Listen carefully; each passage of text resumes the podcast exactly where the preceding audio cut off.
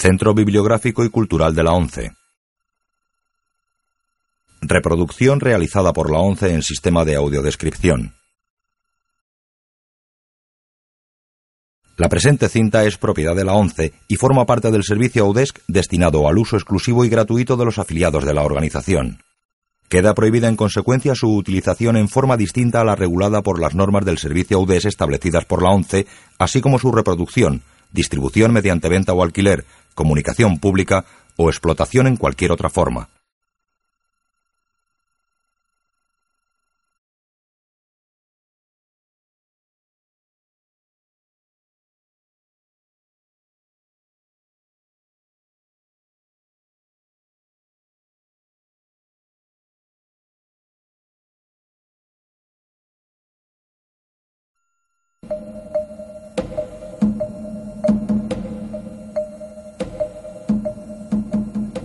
Antes que anochezca, una producción de Estados Unidos del año 2000, drama en color no recomendado para menores de 13 años.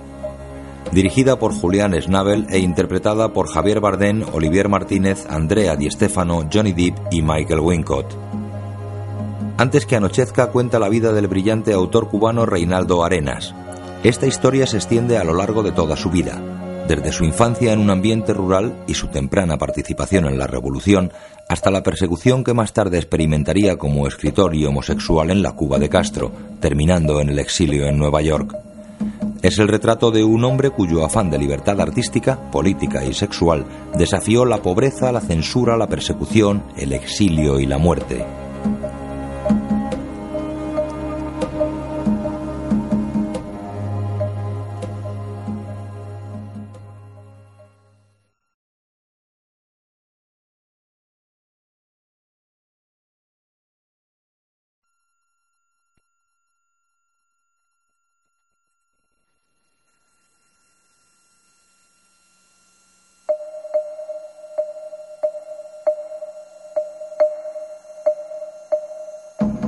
John Killick presenta una película de Julian Schnabel. Antes que anochezca.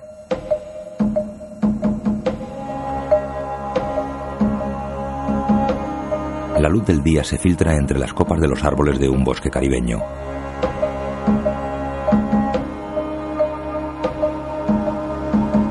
La voz de Reinaldo Arenas narra su propia historia.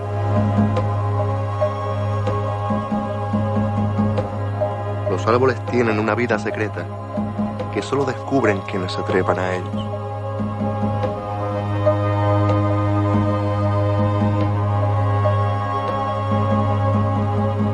Una mujer joven y hermosa camina por el bosque con un bebé en sus brazos. No recuerdo el lugar donde nací, pero cuando tenía tres meses, mi madre regresó a casa de mis abuelos, conmigo como prueba de su fracaso.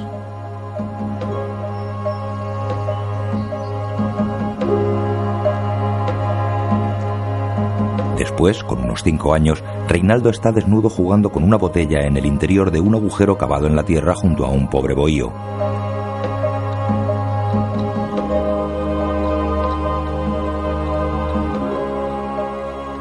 El esplendor de mi infancia fue único, por la absoluta miseria y la absoluta libertad. Fuera en el monte, rodeado de árboles y de gente a las cuales yo les era indiferente. Reinaldo lleva un pesado cubo de agua al bohío que sirve de casa a sus abuelos.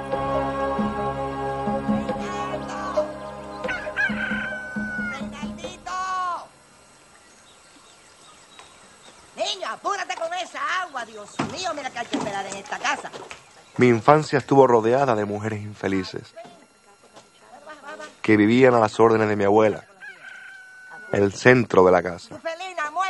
La única mujer que he visto orinar de pie y hablar con Dios al mismo tiempo. Mi madre era una mujer muy bella y muy sola. Conoció solo a un hombre, mi padre. Disfrutó del amor solo unos meses y luego renunció a ello para toda la vida. Reinaldo. creándole una enorme Ven acá. frustración. Ven acá. ¡Desgraciado! Su castidad era peor que la de una virgen. ¡Hijo de puta! ¡Vete de aquí! ¡Animal! Desde la orilla de una charca la madre de Reinaldo arroja piedras a su marido. En la otra orilla el padre se acerca al niño y le da dos monedas. ¡Hijo de puta!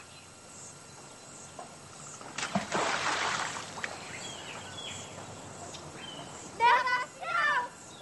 El acontecimiento más extraordinario de mi infancia fue el que venía del cielo. El agua corría por los canales, repiqueteando en el techo de zinc como un tiroteo, marchando a través de los árboles como un gran ejército, desbordándose en cascadas, precipitándose los barriles, en un concierto de tambores. Agua cayendo sobre agua, torrencial, descontrolada, y bajo un hechizo de violencia, arrastra todo a su paso. Árboles, piedras, animales, casas. Era el misterio de la destrucción. La ley de la vida como yo la veía. Las aguas bramaban mi nombre. Las flores tienen órganos de reproducción. ¡Clase! ¿Alguien puede decirnos cómo se llama el órgano de reproducción masculino? En clase a los 11 años. Reinaldo. Reinaldo. Una pinga, una pinga larga y flaca. Los alumnos salen de clase. La profesora lee un papel que Reinaldo dejó en su pupitre. No le preguntes de dónde viene. ¿No ves que es del jardín la flor más bonita?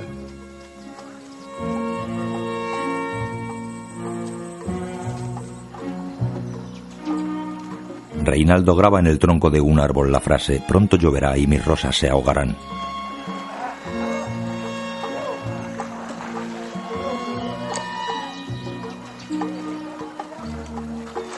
Observa a varios jóvenes bañándose desnudos en el río.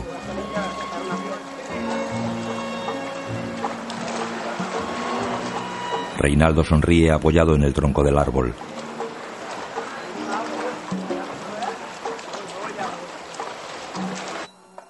La maestra llega a la casa de los abuelos. Buenas tardes, con permiso. Señor Fuentes, no quise interrumpir su cena. ¿Qué hizo? No, él no hizo nada malo. Vine a decirle que Reinaldo tiene un don especial. ¿Qué don especial? Tiene sensibilidad para la poesía. El abuelo mira a Reinaldo y contrae el rostro.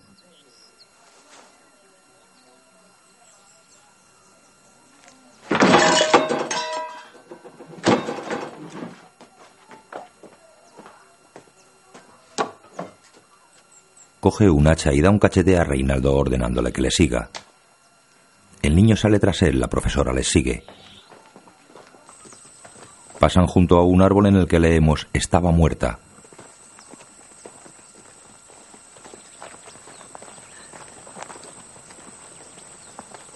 El abuelo se detiene ante un árbol en el que leemos Navidad. El abuelo mira a Reinaldo y después comienza a talar el árbol con furia.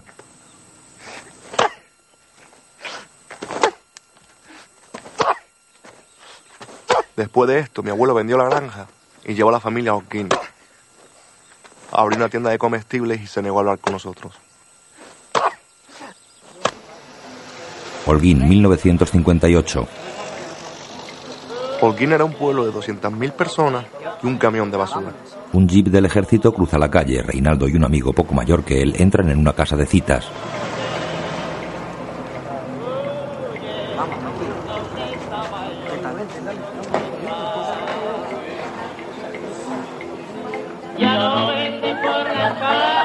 Reinaldo fuma un puro. Los rebeldes están en Velasco. Podríamos llegar en un día.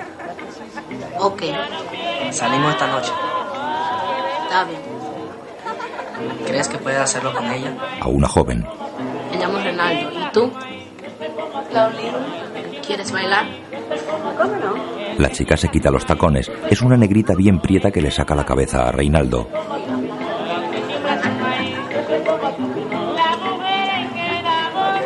La joven se lleva a Reinaldo a una habitación donde le chupa el pene, mientras el niño se imagina que ve a su amigo haciéndole gestos obscenos con la lengua. Fuera se oyen megáfonos.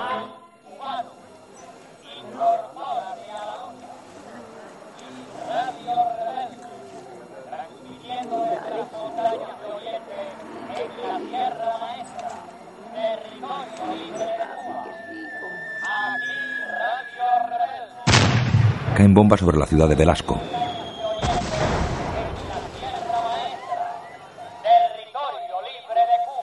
Reinaldo se levanta de la cama que comparte con su abuela y con otra mujer.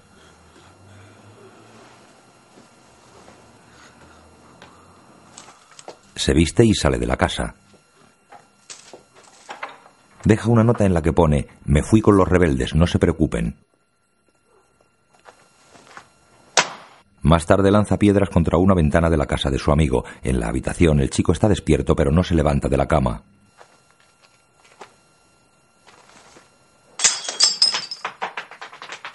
El amigo mira la piedra que ha caído en el suelo de su habitación.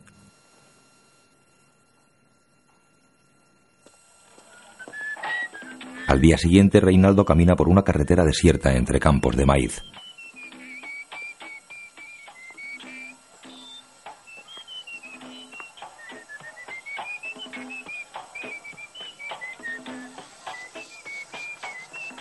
Se acerca a un carro tirado por dos mulas conducido por un campesino.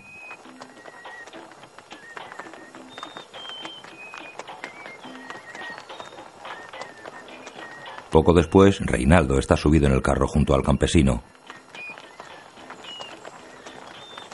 ¿A dónde va, chico? Por ahí, ¿Por ahí? ¿A dónde? a Velasco. Velasco. Tú no eres de Velasco. Yo soy de Velasco. ¿Por qué vas a Velasco? Ah, los rebeldes están en Velasco. ¿Vas a unirte a los rebeldes? ¿Tu mamá sabe que vas a unirte a los rebeldes? No, No. ¿Dónde está ella? está en Miami trabajando. ¿Quiere ver? Le deja un visor de diapositivas donde hay una foto de su madre.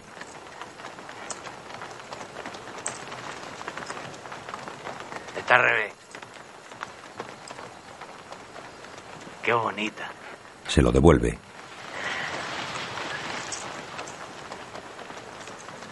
¿Quieres pegarle? A mí, a veces me gusta. Mi madre tiene una tienda en Velasco.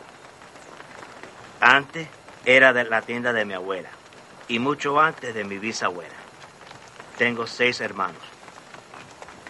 El mayor se unió a los rebeldes. El segundo se unió a los rebeldes. Yo soy el mediano y no me uní a los rebeldes. El cuarto... ¡Alto! Un coche los adelanta. Tráeme eso. Reinaldo baja del carro y coge una colilla de puro que arrojaron del coche. Vamos. Se la entrega al agricultor. Da unas caladas. Vete a casa. Los rebeldes no están en Velasco. Bájate. ¡Bájate! Reinaldo baja del carro. ¡Voy! El agricultor se marcha dejándolo en la carretera.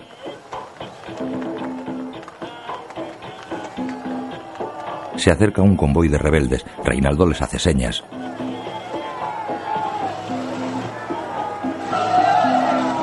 Reinaldo sube a uno de los camiones.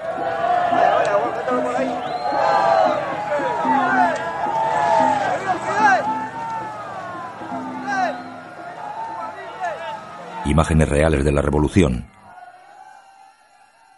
Y así estoy, con los pantalones arremangados, metido en el arroyo pensando, cuando oigo el tiroteo. Y dejo las latas y echo a correr por la sabana rumbo al camino real. ¡Huyó Batista! Me dicen en la portería de la finca las hijas de los pupos. Pasamos por los cuatro caminos y ahí nos encontramos con el primer grupo de rebeldes. Vienen a pie desde Velasco, disparando al aire, gritando ¡Viva Cuba, cojones! y miles de cosas más. Entre ellos estás tú. Te llamo a vos en cuello. Tú en cuanto me ves, dejas al grupo. Vienes corriendo hasta mí. Me tiras el brazo por la espalda y empiezas a hablarme. Banderas y banderas. Delante y detrás. Arriba y abajo. En las arcadas que de pronto se improvisan en las calles. En los postes de telégrafo de la primera avenida. Colgando de los laureles. En las puertas y ventanas de todas las casas. Dispersas por el suelo. Amarradas a larga retaíla de cordeles. Agitadas por el viento banderas, miles y miles de banderas, colocadas con urgencia hasta los más mínimos recovecos. Trapos rojos y trapos negros. Papeles de colores, papeles, papeles, trapos, porque ya estamos entrando en los games. Y nosotros debajo de las banderas y todo gritando, soltando vivas, cantando. Y delante banderas amarradas a los palos de las escobas, a los trapeadores, a cualquier cuje agitándose. Y los carros pitando constantemente y todos los muchachos de la loma a un costado de la calle, viéndonos cruzar. ¡Ahí van los rebeldes! grita alguien. ¡Ahí van los rebeldes! Y ya todos te rodean las putas de la chomba y de Pueblo Nuevo ya se te acercan, y una te toca la cara. ¿Pero qué jóvenes? dice. Ni siquiera tiene barba. Y tú la miras y te echas a reír. Banderas, banderas. Imágenes de Fidel Castro entrando en La Habana. Después, en 1964, un instructor ruso imparte clase en la universidad. Вопрос земли, вопрос индустриализации, вопрос жилья, вопрос безработицы y образования y здоровья народа. Con los seis aspectos sobre los cuales debemos enfocar todo nuestro esfuerzo. Это все на сегодня. Es todo por hoy.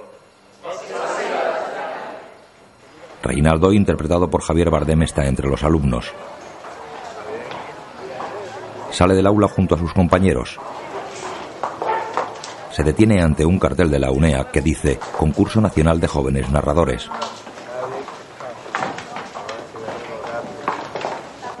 Cuando mi madre me pegaba, maldecía y gritaba maldito, mala semilla, y clamaba al cielo, quiero irme de aquí. Pero yo no estaba tan seguro de que eso fuera lo que ella quería. Reinaldo escribe mientras sus compañeros duermen. Ahora de pie a mi lado, parecía un enorme tronco de árbol. Y si no fuera porque dolía tanto, me pondría de rodillas y le pediría que me pegara otra vez, aún más fuerte. Entonces ella se volvía hermosa. Qué linda estaba con su falda hecha de saco y la blusa que le robó su hermana. Quise levantarme y pedirle perdón. Quise decir, mamá, qué bonita estás hoy. Parece una de esas mujeres que se ven en las tarjetas de Navidad.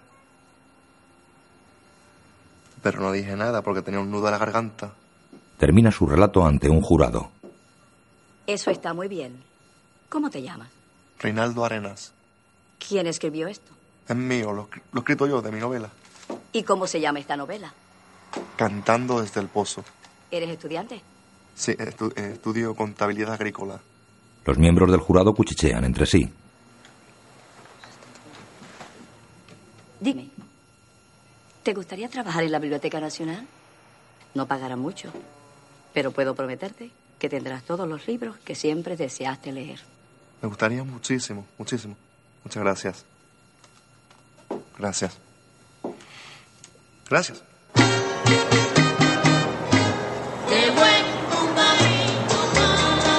Por las calles circula un descapotable blanco. Lo conduce Pepe, un joven con aspecto de playboy. Se detiene junto a Reinaldo y dos chicas. Oye, te llevo. Voy a Rancho Boyero. Muchacha, aprovecha que esto no se da todos los días. Oye, Hola. Suben al Chevrolet. Te gusta, ¿verdad? Pertenecía a Aeroflin. ¿No me crees? Mira la guantera. Coge una foto. Ten cuidado. Pepe le toca la pierna. ¿Quieres ir al cine conmigo? ¿Qué? Que si quieres ir al cine conmigo. ¡Ay, coño! Oye, ¿pero qué te pasa? Ay, ¿por qué se va? Reinaldo sale del coche. De todas formas, tienes el culo plano.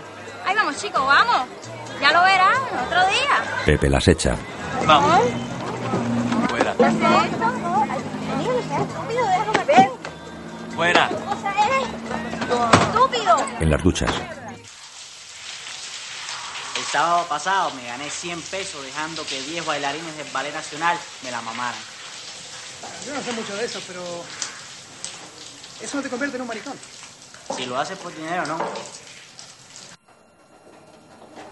Reinaldo camina por la biblioteca empujando el carrito de reparto de libros.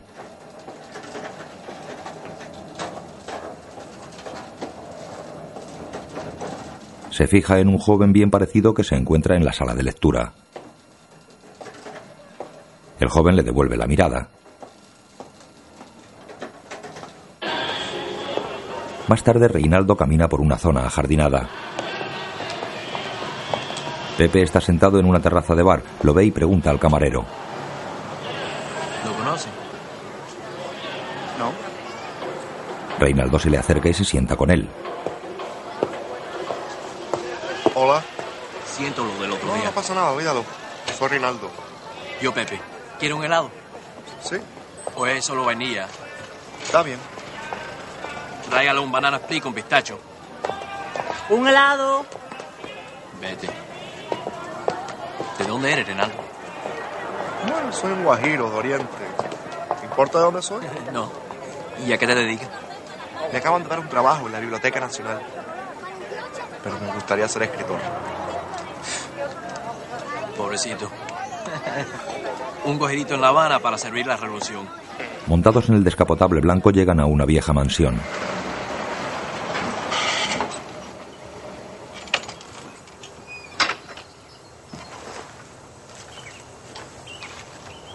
Una niña observa tras una ventana. ¿Dónde está tu madre? A la bodega. Dame la llave. Chao. Vamos. Caminan hacia la puerta de la bodega.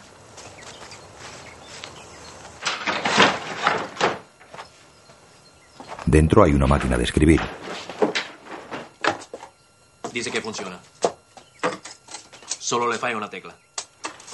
Oye, ¿cómo te agradezco esto? Pepe agarra a Reinaldo y lo lanza al suelo. ¿Pero qué tú haces? ¿Quién es el hombre aquí? ¿Quién es el hombre? Tú, porque tú eres el experto en judo. Pepe le intenta besar, pero Reinaldo no se deja. ¿Tú no ves en la boca? Solo cuando me enamoro. Reinaldo lo besa. Es otro día. La playa Patricio Lumumba está a 10 minutos a pie. Y la concha está a un kilómetro. Es perfecto para ti. Tienes que compartir el baño con ella. La sábana se cambia cada dos semanas. Las toallas son asunto tuyo. Está perfecto, perfecto. Me quedo con él. ¿No quieres saber cuánto cuesta? No importa, de todas formas no puedo pagarlo. 30 pesos al mes.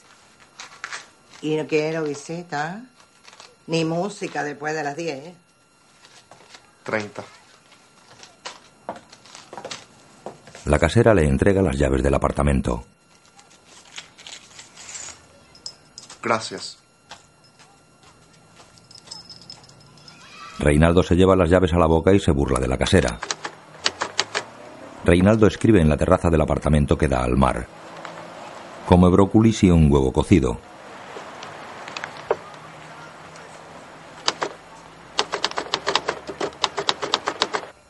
Es otro día, Reinaldo llega a la UNEAC situada en un palacete neoclásico con atrio encolumnado y una pancarta anunciando un premio de novela. Quisiera entregar esto, por favor. Póngalo en la caja.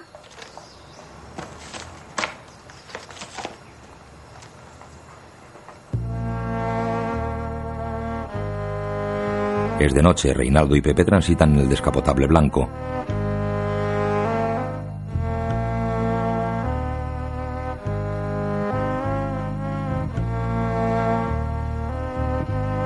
Detienen el coche ante una lujosa sala de fiestas. Dentro ofrecen un espectáculo acuático en una piscina. Se sientan junto a la pista de baile. Una orquesta ameniza la velada.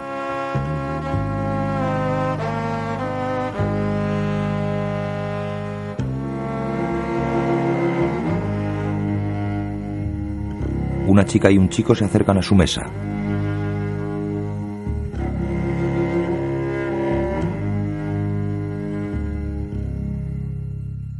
Pepe saca a bailar a la joven y el chico se marcha con un amigo.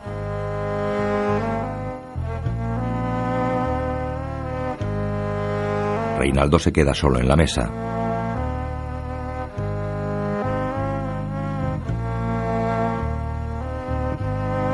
Pepe comienza a besar apasionadamente a la chica. Reinaldo les observa con expresión seria.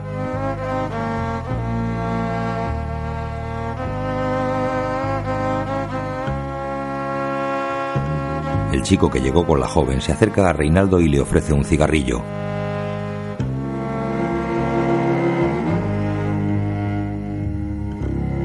Le da fuego y mientras enciende, Reinaldo coge la mano del joven entre las suyas.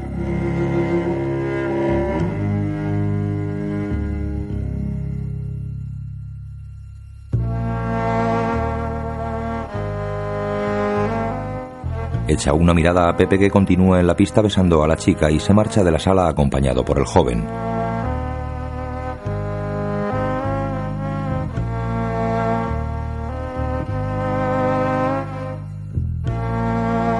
Observan la ciudad desde un puente peatonal.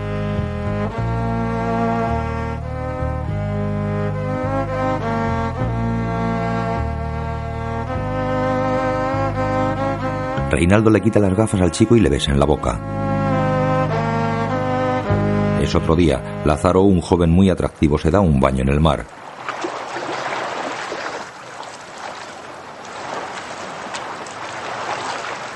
Reinaldo lee un libro sentado en las rocas. Lázaro sale del agua y se sienta junto a Reinaldo.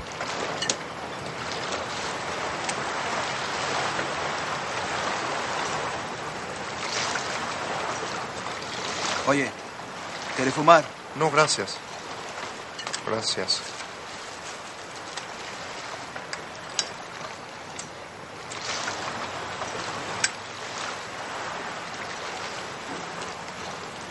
¿Qué estás leyendo? Este es el Lazarillo de Tormes. ¿Quién lo escribió? No tiene autor, es anónimo. ¿No hay escritor? Eso es imposible. No, no, no dije que no hubiese escritor, dije que no se sabe quién es el autor. Ok. ¿Tiene otros libros? Sí, tengo muchos. Muchos. Me gusta venir aquí a leer, así puedo estar solo. Me gusta esto. No quiero molestarte, me voy. No, está bien, está bien. Ya me iba, está bien. Se ponen en pie. Reinaldo guarda el libro en una bolsa. ¿Tú vives por aquí? No lejos. No lejos. ¿Quieres venir a escuchar música a mi casa? ¿Qué? Tengo algunos discos franceses que a lo mejor te gustan. Tengo a Di, um, Di Piaf, Reinaldo le coge de la mano. Jacques Brel. Lázaro le da un puñetazo y salta al agua. ¡Pero idiota! ¿Tú estás loco o qué? Llévate el libro. Le lanza el libro. Ojalá se te caiga la pinga, maricón. Estúpido, coño. Otro día, Y ahora, señores, hemos llegado al momento propicio. Nos sentimos felices de anunciar que el primer premio es para Vivir en Candonga, de Ezequiel Vieta.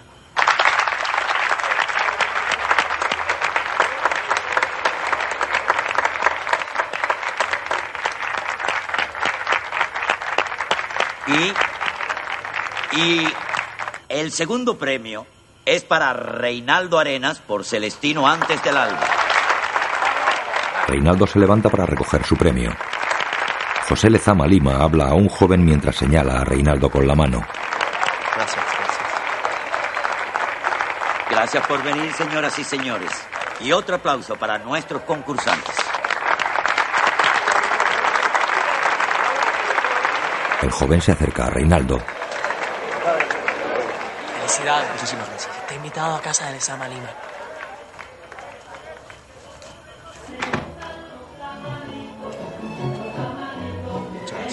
María Luisa introduce a Reinaldo en el despacho de Lezama Lima. Reinaldo curiosea en los libros de las estanterías mientras Lezama Lima continúa trabajando en su mesa.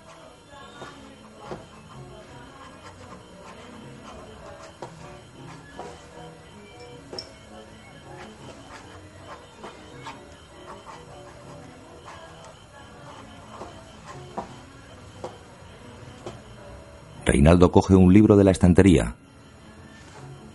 Cabral Infante se tuvo que ir después que su hermano hizo esa película, PM. Tuviste ese escándalo, ¿no? El hermano tuvo que irse también. Un documental, sencillamente un documental. Un grupo de gente bailando y emborrachándose. Sin pretender juzgar a nadie. Sin pretender juzgar a nadie. Los que crean arte son un peligro para cualquier dictadura. Lezama Lima se levanta. Buscamos belleza. Y la belleza es el enemigo. Los artistas son escapistas.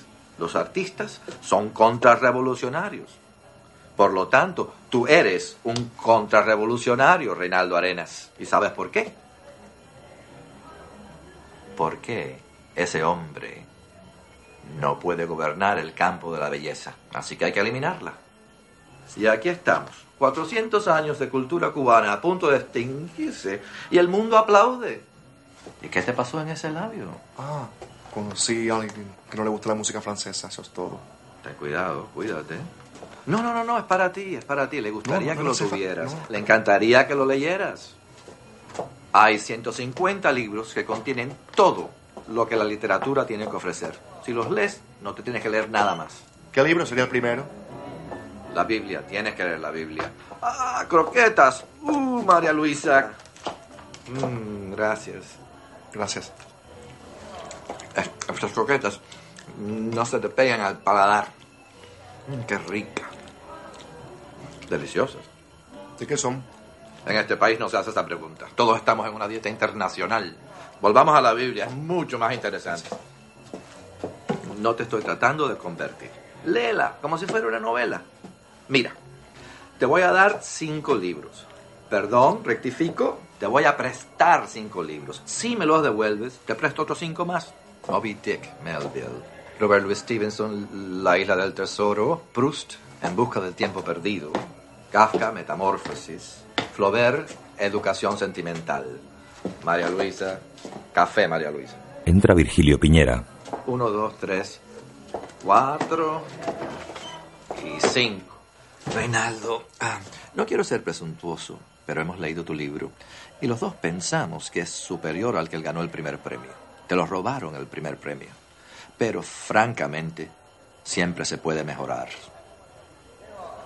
Y si lo permites, Virgilio te podría ayudar a limpiarlo un poco. Ahora está bien. Pero es demasiado bueno para ser brillante. Vamos a arreglarlo. Los segundos premios también se publican. Ese es el verdadero premio. Los dos pensamos que naciste para escribir. Entre tanto, alguien espía desde el exterior de la casa. 2024, ¿cómo está todo? ¿Está bien? En los días posteriores, Virgilio asesora a Reinaldo en las correcciones de su novela. Ojo, todos los cuidados son pocos. Esta es la única posesión que realmente necesitas. Reinaldo escribe sin cesar.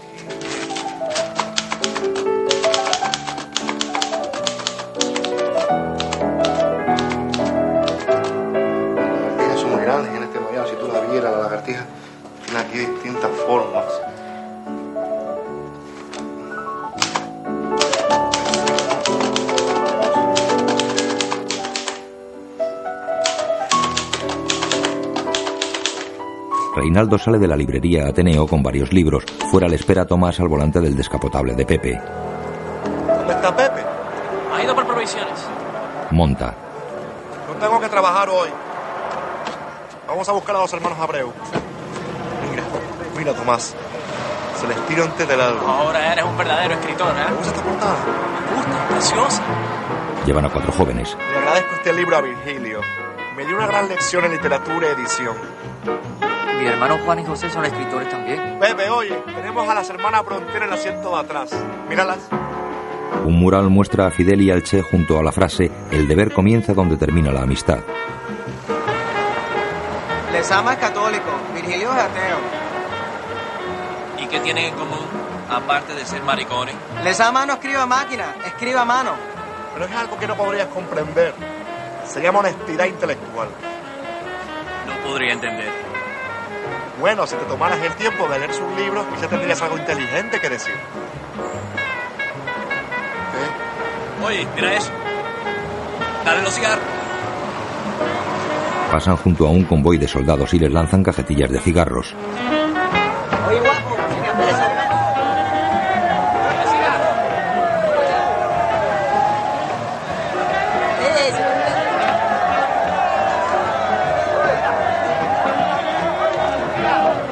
El conductor del convoy comenta. El camión les cierra el paso. Pero el automóvil le adelanta por la derecha. De noche, Reinaldo lee a la luz de una hoguera. Mariquita, mariquita. Hazle comer el mojón de caballo.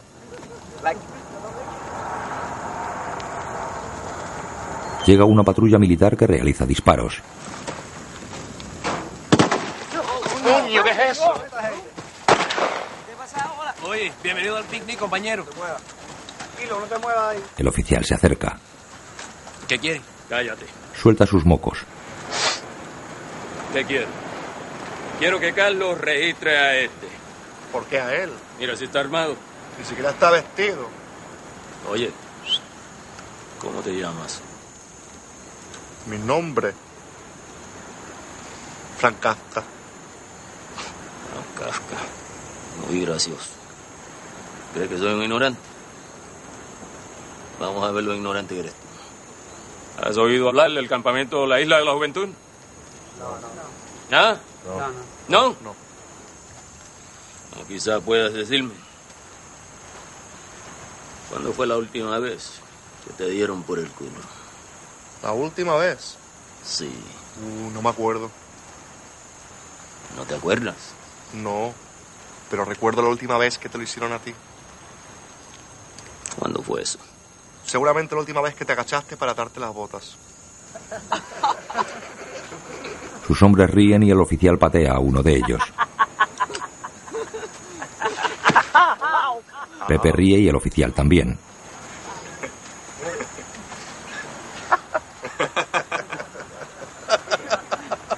Está bien, lo ves, ¿no? Reinaldo se agacha y ata la bota del militar, el cual lo levanta por el pelo. Ay, está bien, está bien. Así cogido le mira morboso. ¿Tienes un cigarrillo? Sí, tengo un cigarrillo. Reinaldo da una calada y pasa el humo directamente a la boca del militar en un apretado beso. Todos juguetean desnudos. También había una revolución sexual que vino con la excitación de la revolución oficial. Soldados cortan el pelo a los peatones. Pero los tambores del militarismo batían contra el ritmo de la poesía y de la vida. Imágenes de un discurso de Fidel. Cuando no estaba en mi trabajo en la biblioteca o haciendo guardia o asistiendo a manifestaciones, había tres cosas maravillosas que disfrutaba en los 60. Mi máquina de escribir, a la que me sentaba como un dedicado pianista ante su piano. La juventud de esos días, cuando estábamos dispuestos a cambiarlo todo. Y finalmente, el pleno descubrimiento del mar. Reinaldo bucea observando bajo el agua el paquete de los hombres marcándose en el bañador y alguno que encuentra libre sin bañador. Cuando a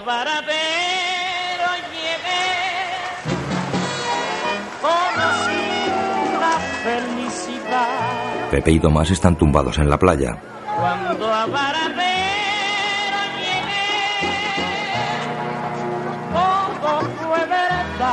Los policías vigilan a una prudente distancia. ¿Recuerdas mi bien que encontré? Tu gran amor sin maldad. Pepe tontea con una chica. Y cuando tus labios con una simple mirada, Pepe le señala los vestuarios y poco después salen juntos de una de las cabinas.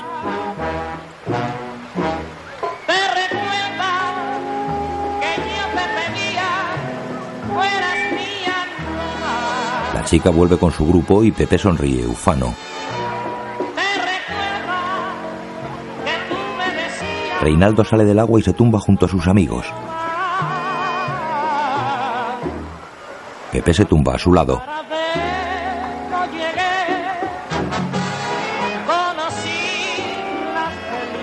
Reinaldo mira a tres jóvenes musculosos. Y cuando ¿Te has dado cuenta de que hay cuatro categorías de gays? Ah, sí. Sí. ¿Cuáles son? Bueno, la primera es la loca de Argolla. Es escandaloso, exhibicionista. No hay límites para su voracidad sexual. Por eso es constantemente arrestado. Como si el sistema le hubiera provisto una argolla alrededor del cuello, por donde lo enganchan y se lo llevan a los campos de rehabilitación, como al paraíso. El segundo es la loca común. Tiene compromisos con otras locas, tiene un trabajo, va a la filmoteca, le gusta tomar el té con sus amigos. Escribe un poema de vez en cuando, solo tiene relaciones con otros homosexuales, nunca se arriesga y jamás llega a conocer a un hombre de verdad.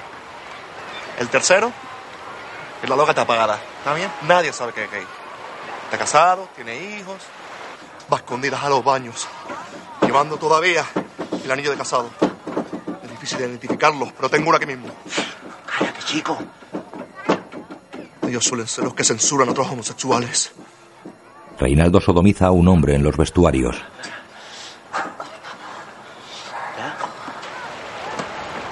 Y el cuarto, una loca real, una especie única en nuestro país, un país comunista.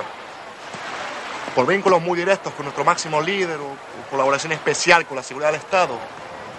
Goza del privilegio de ser loca públicamente, pude salir del país, al extranjero, cubrirse de joyas, ropas.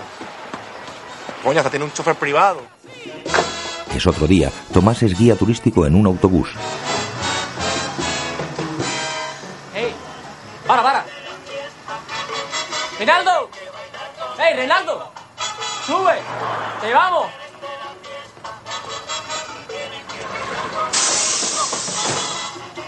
¿Dónde tú vas? No te preocupes, siéntate. Hola, ¿cómo se va?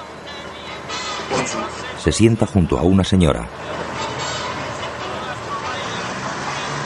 Y ahora vamos a tomar un pequeño atajo y enseñarles una bella parte de La Habana que no muchos turistas ven. ¿Ok? Visitan un ritual de santería. Un hombre de color grita y se contorsiona.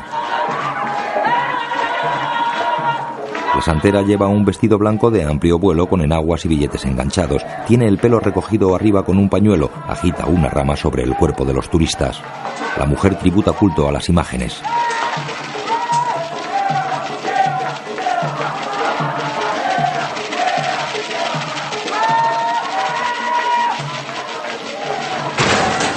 Llegan los militares y los presentes huyen.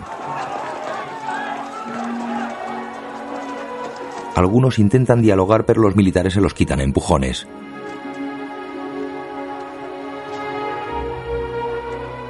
Tomás se encara con un policía y recibe dos culatazos. Un hombre con un niño en brazos se esconde tras el altar lleno de imágenes, velas y bebidas. Los policías lo descubren. Tomás quedó en el suelo sin conocimiento.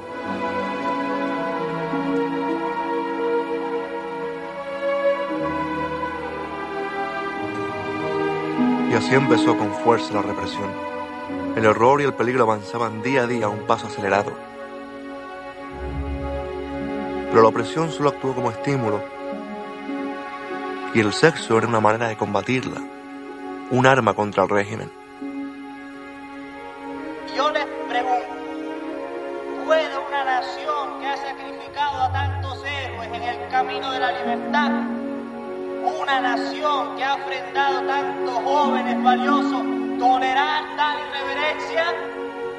Este comportamiento es claramente producto del capitalismo y perpetrado por un pequeño grupo cuya única intención es contagiar a los demás pero no les permitiremos que divulguen sus viciosas mentiras y propaguen ciertas modas. Y es la responsabilidad de todo cubano desenmascarar a los elementos antisociales que amenazan nuestra libertad y conducen sus vidas a su manera, que tientan a nuestra juventud y amenazan con convertirla a la holgazanería falta dirección en escoria. Pero yo les prometo que muy pronto veremos las calles limpias otra vez y nuestras palabras y nuestras ideas buscadas de todos los elementos negativos reaccionarios que acabarían por deformar la juventud de nuestro país. Esto yo se los prometo. Con la revolución, todo. Contra la revolución, nada. Depuración ante las cámaras de televisión. Está de más decir que la revolución no era para todos. Señor Eberto Zorrilla Ochoa, ¿conoce usted el artículo 243 del Código Penal? Sí. ¿Y qué dice el artículo 243 del Código Penal? Dice que no se permiten reuniones de más de tres personas. Y sin embargo, usted tuvo una asamblea en su casa de más de 20 personas la noche del 10 de julio. ¿Con qué propósito? Una lectura de poemas. ¿Poemas de quién? Míos. Y de otros. ¿Y está seguro de que eso era una lectura de poesía y no una oportunidad para recitar propaganda contrarrevolucionaria? Sí, estoy seguro.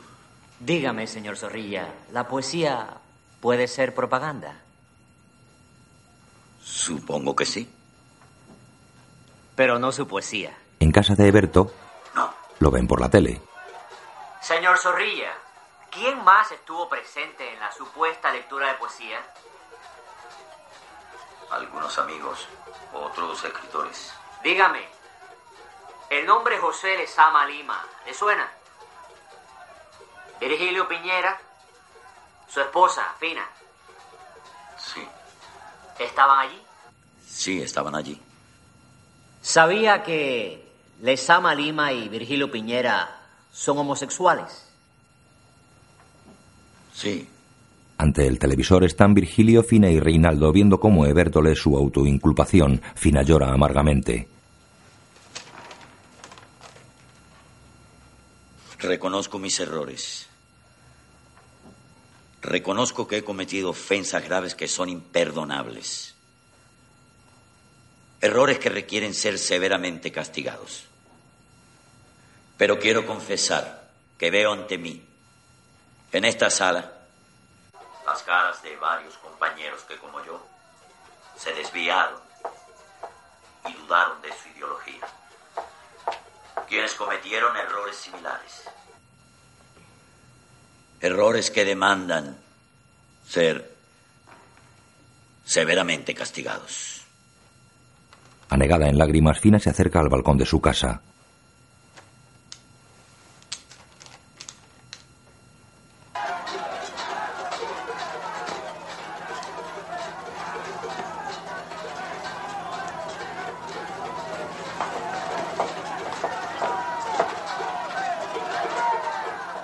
Fina se quita los zapatos y se lanza al vacío.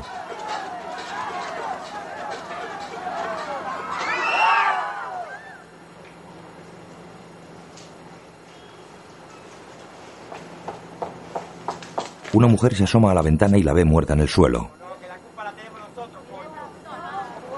Es otro día, Reinaldo llega a la biblioteca. Lo siento. Llego tarde, lo siento. Recibiste una llamada hace una hora. Dijeron que estarían en el Hotel Nacional y que se van hoy a las cuatro. ¿Eso es todo lo que dijeron? Son amigos de Lesama Lima. En el Hotel Nacional, ¿Reinaldo? Sí. Soy Jorge Camacho.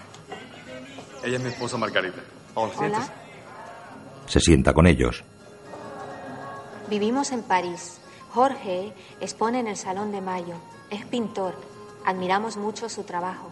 Mi trabajo. Compramos su libro y Jorge pasó la noche entera leyéndolo. Dijo que es la mejor novela que ha leído sobre la infancia. ¿Usted pudiera apartar el libro? Sí, claro. Guarda el libro. ¿Vous parlez francés? Sí, claro. Nous avons suivi le procès Seguimos el juicio de Zorrilla y oímos hablar de Miraflor y la isla de la juventud. De Miraflor et de l'île de la jeunesse. Ils sont des jolis noms, ils ressemblent de ce sont des camps de concentración. Tienen nombres bonitos, suenan como flores, pero son campos de concentración para homosexuales, disidentes políticos y para cualquiera que lleve los pantalones demasiado apretados.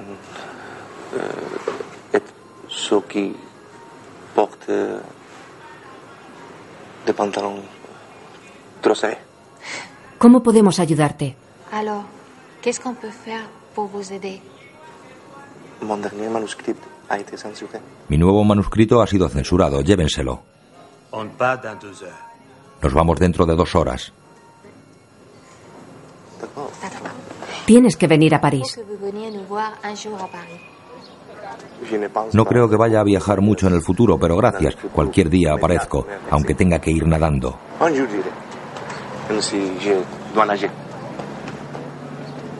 En la parada del autobús hay una larga cola de pasajeros.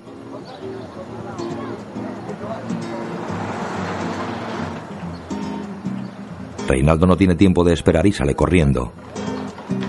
Mariposa me retosa la canción junto a la boca. Llega a su casa, Y tu imagen me provoca aflorar en ti, mariposa. coge una copia de su novela. Un lamento me retosa como un mar de juramento.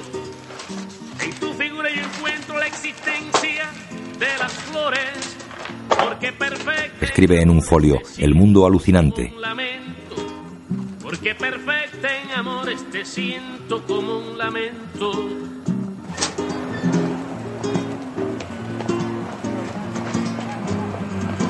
Jorge le espera en el aeropuerto José Martí. Hay policías por todas partes. Mariposa cual llorosa canción que en ti se hace calma. Mariposa cual llorosa Jorge mira el reloj con impaciencia. se hace calma. Vienes calmándome el alma con Reinaldo llega con la novela. Vienes calmándome el alma con tu volar mariposa. Reinaldo. La libertad de una rosa es vivir Pensé que los encontraría aquí, en el hotel. Llegué tarde. Llegué tarde, lo siento. Dame el paquete. Ella es una amiga nuestra. Trabaja en la embajada francesa. Si alguna vez necesitas algo, llámala. Y se pondrá en contacto con nosotros. Esto es un regalito de Margarita y mío. Le entrega un paquete. Muchísimas gracias, Jorge. ¿Tienes que irte? Sí. Por cierto, no te pregunté por tu pintura. Eso tienes que verlo en persona. Sí, cómo no. ¿Quién sabe? A lo mejor un día puedes escribir algo sobre él. Ojalá que sí. Bueno, muchas gracias, Jorge. Se abrazan. Muchas gracias. Jorge se introduce en el aeropuerto. Soy tu amigo, soy testigo de cómo sin daño vives. Eres la paz Reinaldo saca unas aletas de nadar del paquete que le ha regalado Jorge. en tu dulzura mi abrigo y entrego mi mente. Un niño de color juega en la playa con una cometa.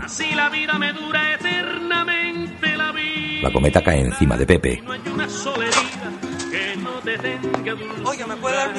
compañero? Lárgate. Casi me mata. Vamos, dale a la cometa. ¿Quiere darle a la cometa? Sí, dale a la cometa. Y hablar. Dale a la cometa. Oye, ¿quieres devolverle la cometa? ¿Qué tú haces, Pepe? ¿Qué tú haces, coño? Pepe y Reinaldo se pelean. ¿Qué haces? ¡Suéltame! Sé que en el mundo hay ¡Suéltame! Los jóvenes roban las aletas y las gafas de buzo de Reinaldo. Sé que en el mundo hay dolor, pero no es dolor el mundo. Sé que en el mundo hay dolor, pero no es dolor el mundo. Dejan de pelear. Pepe coge la cometa y se la lanza despectivamente a Reinaldo. Reinaldo busca a la persona que le ha robado las aletas y las gafas. Habla a una pareja de policías. Disculpen. Disculpen. Estaba en la playa y esos chicos me robaron mis aletas y mis ropas. ¿Podría identificarlos? No, pero está bien. Suba al carro. No, está bien. Se va el carro. ¿Ok? Transitan en el coche policía. Ahí están. Son ellos. Uno de los jóvenes lleva los objetos de Reinaldo. El policía detiene el coche. Vengan aquí. ¿Tienen algo de este hombre? Mírenlo. Deme el carnet de identidad.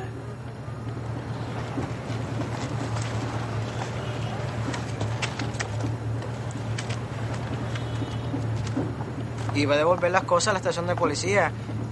Ese maricón y su amigo trataron de tocarnos. Sí, nos peleamos y se escaparon. Íbamos a entregar esto a la policía. Se estaba aprovechando. ¿Se aprovechó? Sí, sí. ¿Seguro? Sí, seguro. Está usted detenido. ¿Por qué? Porque lo digo yo. En las celdas de la comisaría,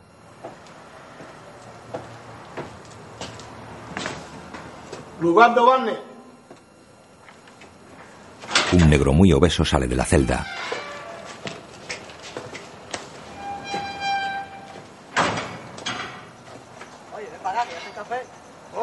Reinaldo observa que el vigilante no ha cerrado con llave la puerta de la reja.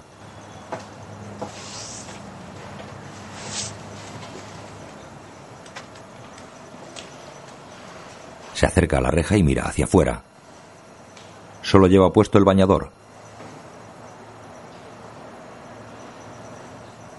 Abre la reja.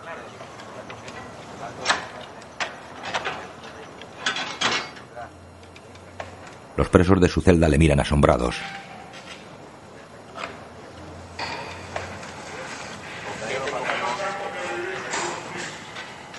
Sale.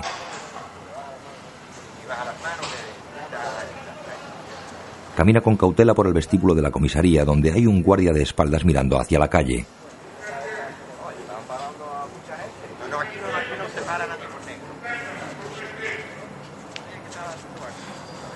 Entra por un pasillo.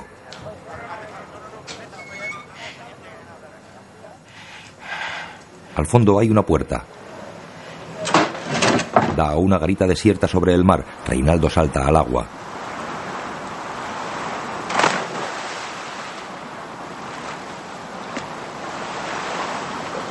Se aleja nadando.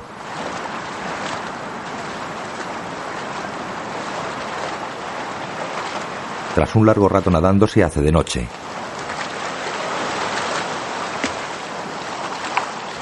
Llega a una playa.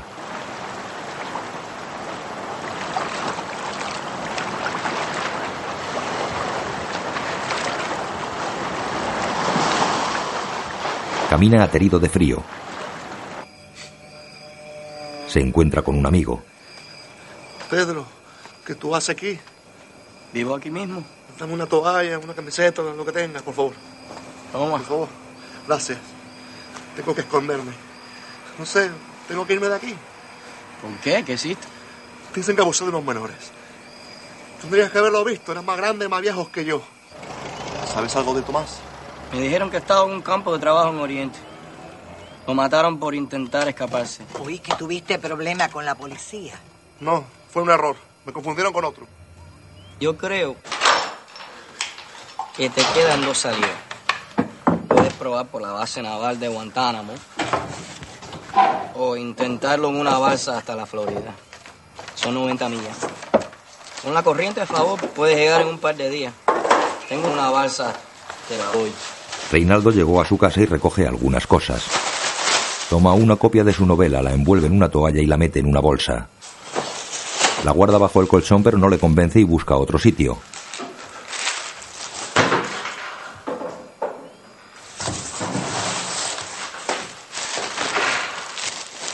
Sale a la terraza. La mete debajo de una teja.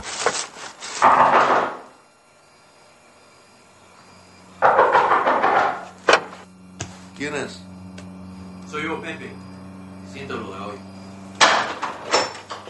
¿Qué quieres ahora? ¿Dónde vas? No sé. ¿Eh? ¿Dónde estás? Me largo ahora mismo. ¿Cómo? ¿Cómo? En una llanta. Estás loco, te vas a ahogar. Oye, ¿me quieres ayudar? Sí, quiero ¿Me quieres ayudar. Está bien, dame todo el dinero que tengas encima. Te puedes quedar con Reinaldo. todos mis libros, puedes vender en cualquier sitio. Dame el dinero que tengas contigo. ¿Tienes dinero aquí? Dame el dinero. Y llévate, llévatelo todo. Puedes quedarte aquí si quieres. Reinaldo. ¿Qué? Tengo amigos que pueden resolver este problema. ¿Qué clase de amigos tú tienes? Ya sabes qué clase de amigo. ¿Qué clase de amigos tienes? No te vayas. Reinaldo. Me voy. Me voy. Eh, eh, estaré en contacto contigo. ¿Está bien? Adiós.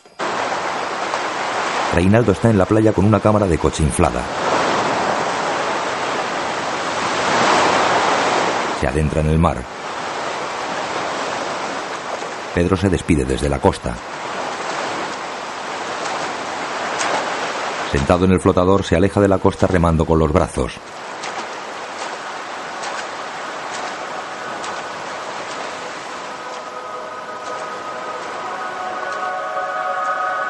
Se hace de día.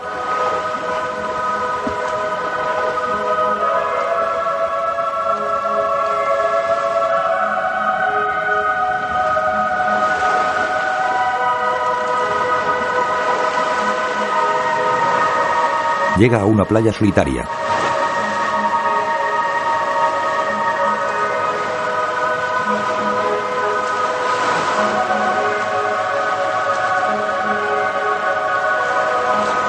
La cámara de aire.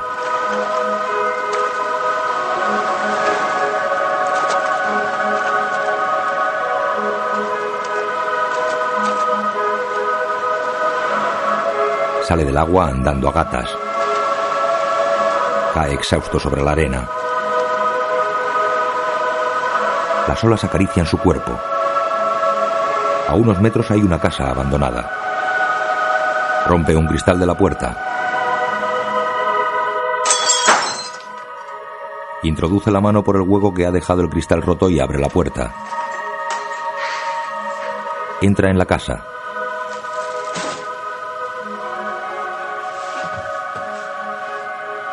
Se sienta en el suelo con la espalda apoyada en la pared. Tiembla de frío.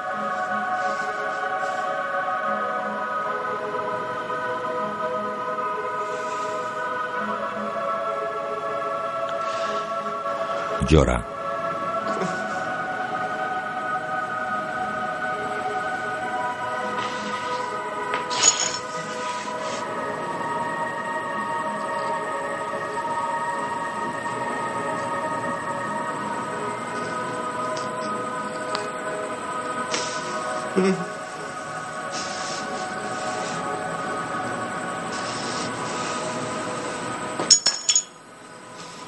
Recuerda una conversación con su madre cuando él era un crío.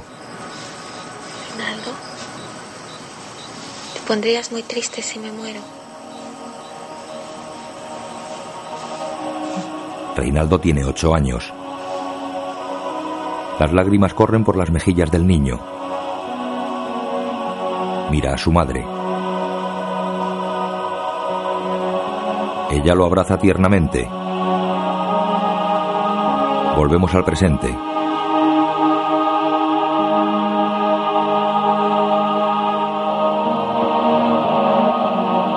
Reinaldo duerme en la casa abandonada.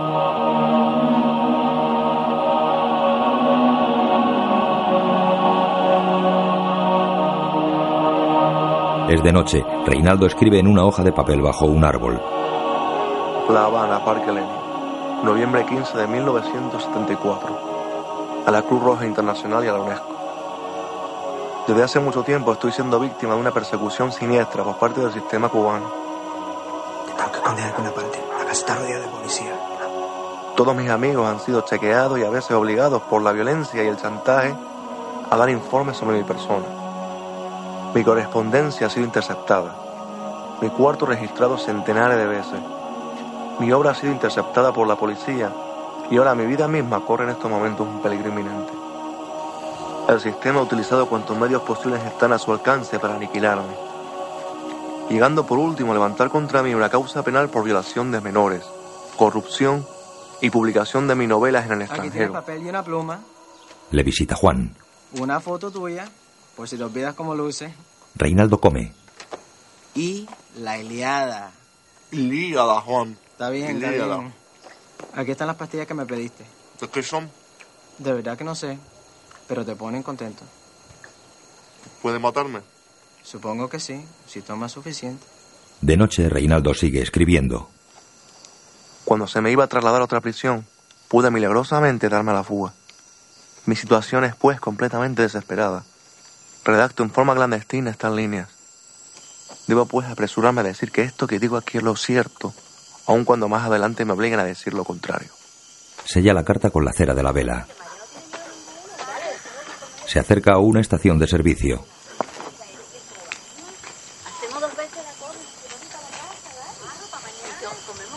Saca dinero de su zapato.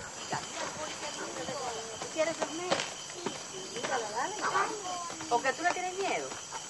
No, chico, Se acerca a un chiringuito. Hola. ¿Me das dos croquetas, por favor? ¿No? Sí. Y un refresco.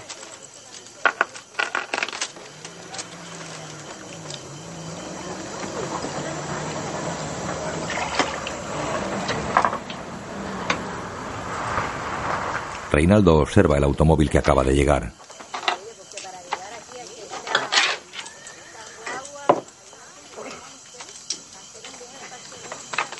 Se marcha del chiringuito con las croquetas en la mano, pero deja el vaso de refresco casi lleno. Va hacia la espesura del bosque. Un hombre le corta el paso. ¿Tienes fuego? Sí, claro. ¿Tiene un cigarrillo?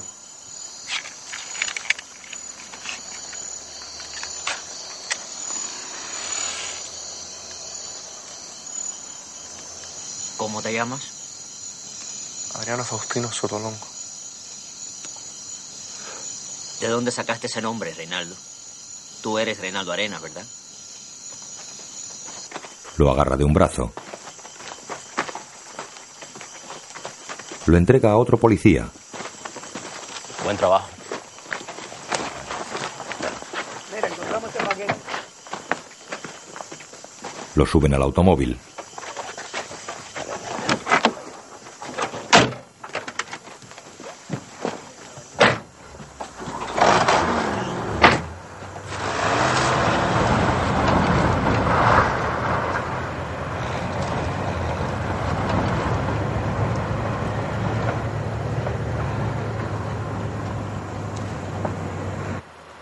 Llegan a la cárcel.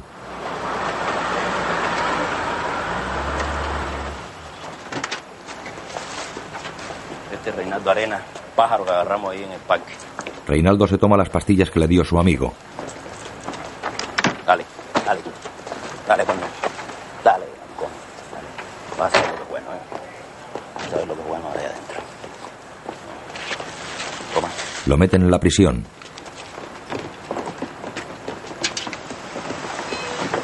Es la antigua fortaleza del siglo XVII con grandes celdas de piedra abarrotadas y pésimas condiciones higiénicas. Llegué al morro no como preso político o escritor, sino con una reputación infame de violador, criminal y agente de la CIA.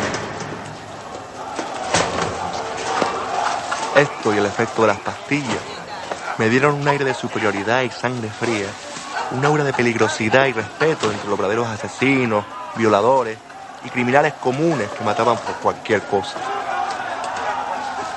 En cada pabellón hay una veintena de presos.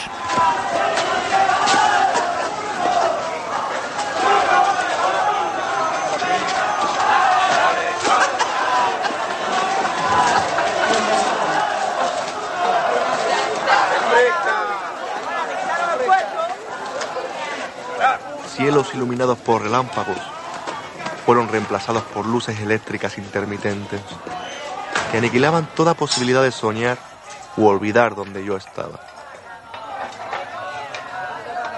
Creí que aquí podría pasar desapercibido, pero los presos son esos seres que lo saben todo, especialmente sobre otros presos. Un preso caza una golondrina.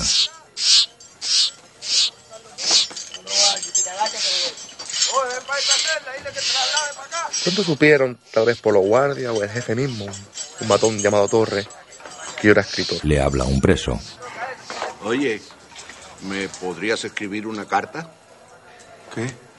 No por nada. Te daré dos cigarrillos. Carlota. Dile que le echo mucho de menos. Tus palabras son las mías. Por favor. Hace un gesto a Reinaldo para que escriba con sus palabras. En cada rincón de piedra. Un preso le da una pastilla de jabón. Reinaldo escribe sobre una mesa las cartas que le encargan. De las 17 galeras del morro, incluyendo a quienes no podían verme directamente, llegaban las peticiones envueltas en bola de jabón, amarradas a largos cordeles que los presos pasaban a mi celda. Lo llamaban el correo. Nunca escribí tanto. Acumulé una pequeña fortuna en cigarrillos. Eso me proporcionó papel y lápices para mi propia novela, la cual escribí en medio de gritos y llantos. Los cubanos son escandalosos.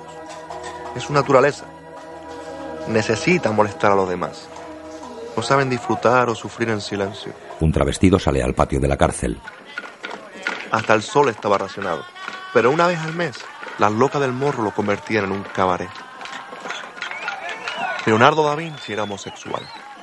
También Miguel Ángel, Sócrates, Shakespeare y una gran parte de aquellos que han creado lo que hoy entendemos por belleza. Bombón, la estrella del morro, no era diferente. Era tan glamurosa que cuando pasaba parecía que estuviéramos en las películas.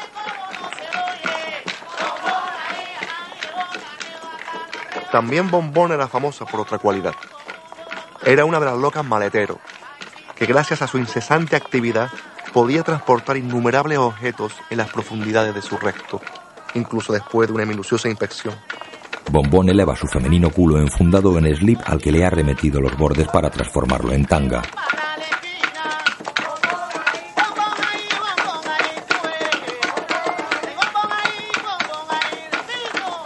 Reinaldo le habla. Disculpa. Oí decir que puedes llevar y traer cosas de aquí. ¿Podrías sacarme un paquete? Por supuesto, lo negó. No sé de qué estás hablando. Bombón le da un beso en la mejilla. Pero todo culo tiene su precio. Me costó mil cigarrillos y a Bombón cinco viajes el poder sacar mi novela al otro lado del morro.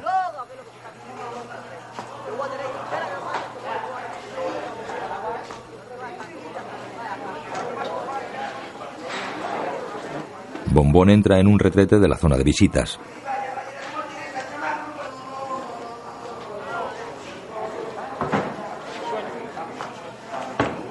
Una señora ocupa el retrete contiguo.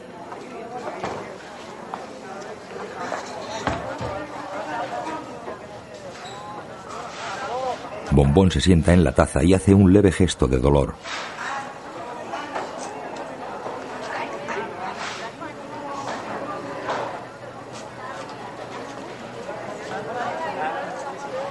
Por debajo de la madera que separa los retretes pasa a la señora cuatro rollos envueltos en plástico.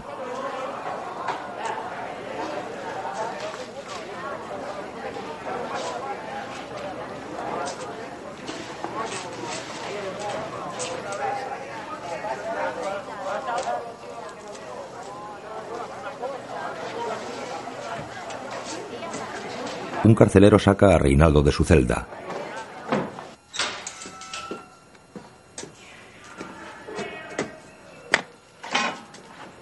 Por favor, por favor, no me metan ahí. Camino, no me metan ahí, camino. Por favor. ¿Por qué? Mira. ¿Por qué no me metan ahí, hombre? Por favor. Abre la puerta, abre la puerta. Abre la puerta, por Dios, no me entren aquí. ¡Abre la puerta! Lo introducen en una celda de castigo donde no puede ponerse en pie. ¿Por qué me hacen esto?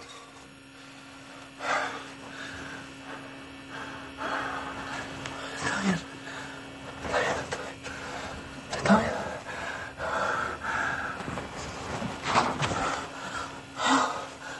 Oh, por Dios.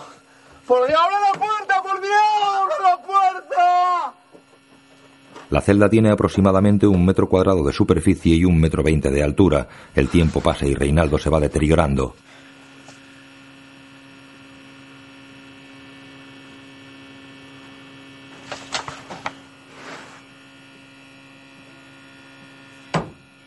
Lo sacan de la celda de castigo. Vamos, afuera.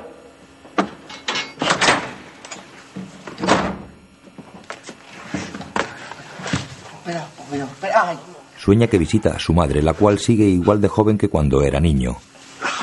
Sentí una tristeza indescriptible al ver a mi madre con esa camisa blanca pidiéndome que volviera a casa, diciéndome que no tenía otra alternativa. Reuní todas las fuerzas que me quedaban. Después de dos años en la cárcel, ¿crees que mi única opción es volver a casa contigo? Le di la espalda a mi madre y me fui. No te queda otra salida. Mira cómo acabaron tus amigos, Reinaldo. Siempre la recordaré así, de pie. Quise volver y abrazarla. Pero me eché a correr hacia unos negros monumentales que jugaban al voleibol. Los negros juegan en el patio de la cárcel. Sueña que está junto al mar.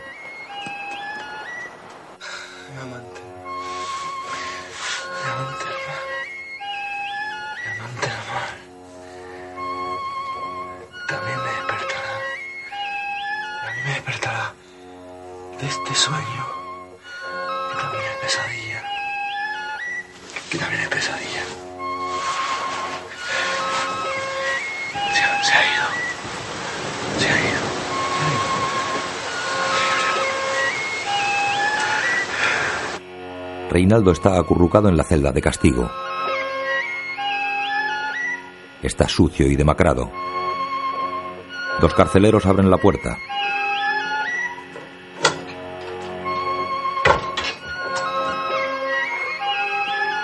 Vamos, afuera. Lo sacan a rastras. La verdad es que con ustedes, los maricones, no hay posibilidad de rehabilitación. En el despacho del teniente Víctor, ¿Cuántas veces hemos confiscado ya esta mierda contrarrevolucionaria? ¿No te das cuenta de que esto te puede costar la vida? Podemos hacerte desaparecer. O podrías ser libre mañana. Depende de ti. Pero, si sigue escribiendo así, no vas a llegar muy lejos. le acerca un micrófono. Te voy a dar cinco minutos para que recapacites. El teniente se toca los testículos por encima de su pantalón. Cualquier maricón tardaría más de cinco minutos en recapacitar al ver a este magnífico teniente apretando sus enormes cojones. El teniente se sienta frente a él bajo una foto del Che.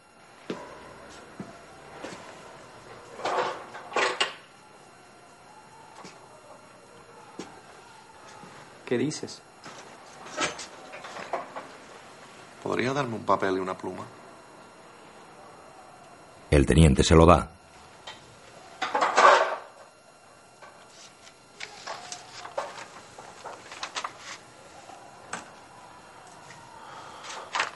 Reinaldo escribe.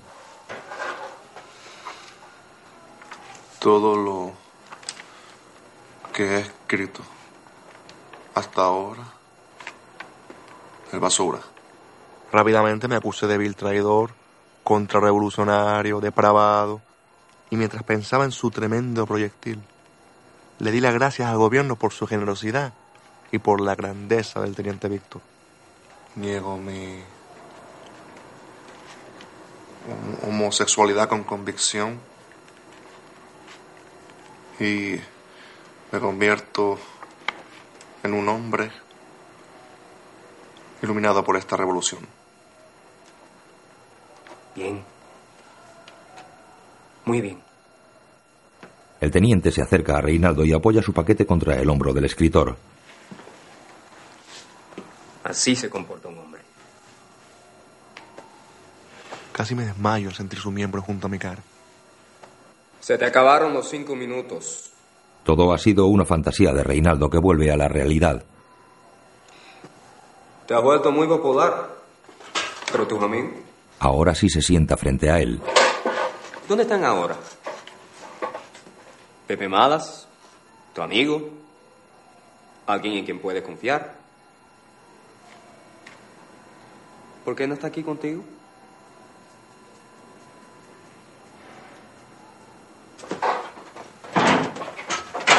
Se levanta y le pone un libro en la cara. ¿Reconoces este libro, Reinaldo? Ese libro era para mí la única prueba de mi existencia. No, nunca lo he visto. Este libro fue publicado en Francia sin autorización de la Unión de Escritores. Por lo tanto, alguien te lo sacó de aquí. Tú no has ido a Francia, ¿verdad? Quizás debería hablar de esto con la Unión de Escritores, no aquí en la seguridad del Estado. El teniente le apunta con una pistola. Reinaldo llora.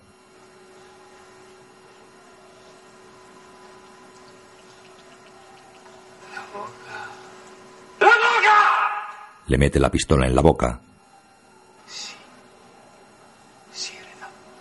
Desliza el cañón hacia adentro y hacia fuera de su boca obligándolo a chuparlo.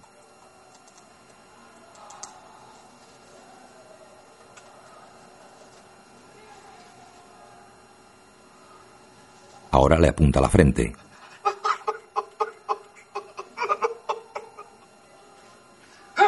Dispara pero está descargada.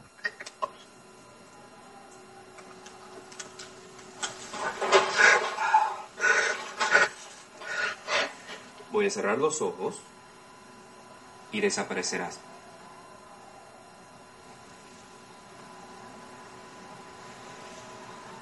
Ya. Reinaldo ha salido de la prisión. La revolución encontrará la manera de usar tu talento. Buscaremos algo para ti.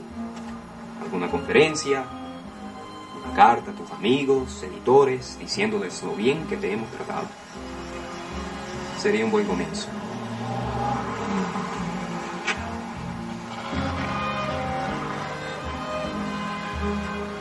Visita a Juan.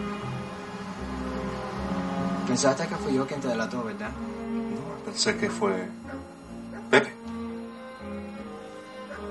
¿Estás seguro que fue él? Sí, claro.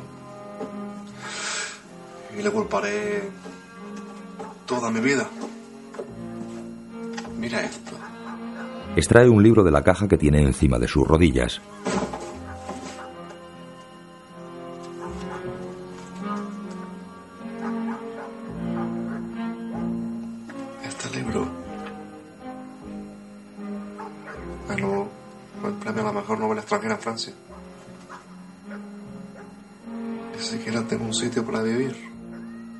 Llora con amargura. ¿Qué es lo que voy a hacer? ¿Qué vas a hacer? Estudia de suerte. Y tengo suerte. ¿Te acuerdas de Blanca Romero, la pintora? Visitan a Blanca. Vive en el Hotel Clarita, al lado del convento de Santa Clara.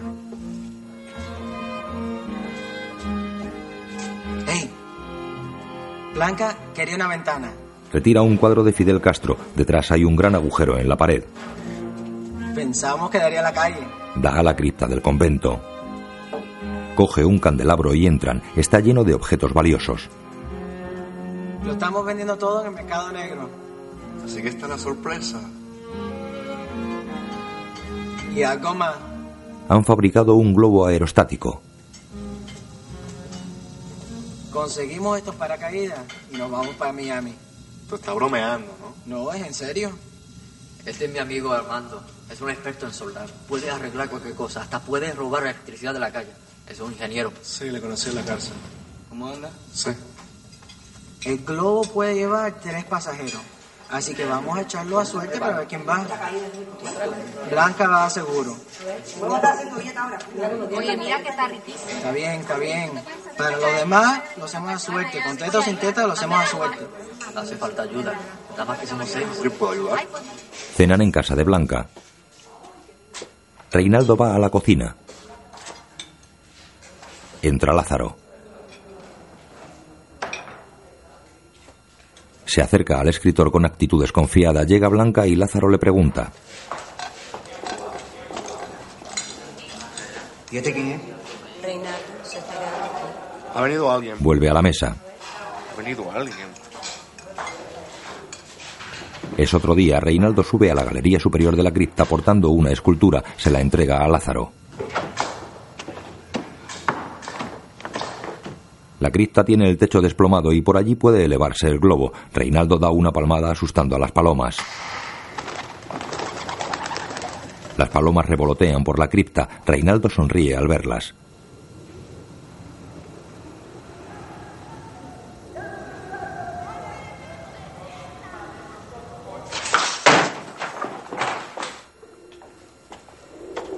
Reinaldo vive en una de las galerías que dan al templo. Lázaro irrumpe en ella con violencia. Es una hija de puta. Me odia, igual que mi madre.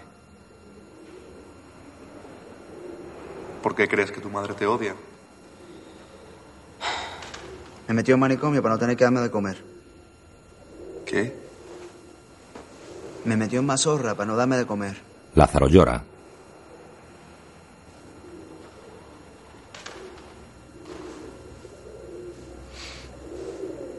A su hijo.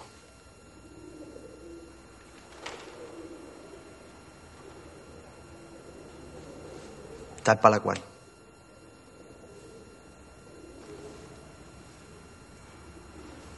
Bueno, puedes dormir aquí siempre que quieras. Solo amigos, ¿eh? Amigos. Aquí tienes una almohada, una manta. Y no tengo nada más que ofrecerte. Bueno, un libro que me pediste hace tiempo. ¿Te acuerdas de eso?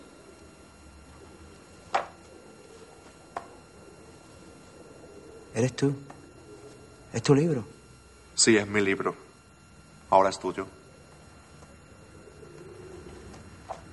Gracias. Reinaldo se tumba en su cama.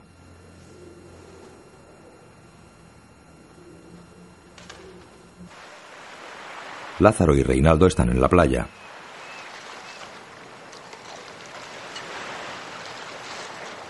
Reinaldo sale del agua y se sienta junto a su amigo.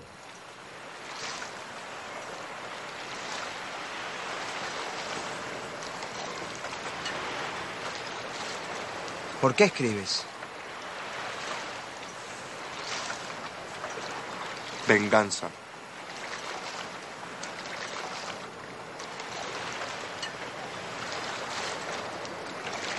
¿O podrías enseñarme a escribir? No lo sé, Lázaro. No lo sé. Qué lindo está el cielo. Quiero morir cuando decline el día. En alta mar. Con la cara al cielo. Donde parezca un sueño la agonía. Y el alma, un ave que remonta el vuelo. ¿De quién es? Manuel Gutiérrez Nájera, mexicano. Caminan por una calle de La Habana abarrotada de gente que charla en la calzada y algún coche años 50. Tú eres poeta, Lázaro, aunque no escribas. ¿Sabes lo que quiero decir? Sí, sé lo que quieres decir. Hey. Hola, ¿cómo están? Hey. Lázaro besa en la mejilla a una chica. Lázaro lleva una sandía en las manos. Oye, mira. ¿Qué? Reinaldo ve el coche de Pepe aparcado. ¿Qué pasó? Suben las escaleras de un edificio. Ve, en un día resuelto todos tus problemas. Y si necesitas algo más, dímelo. Que te lo consigo. Reinaldo agarra la sandía y espera junto a la puerta de un apartamento. Rompe la sandía en la cabeza de Pepe y Lázaro le golpea. ¿Qué hace este espía aquí?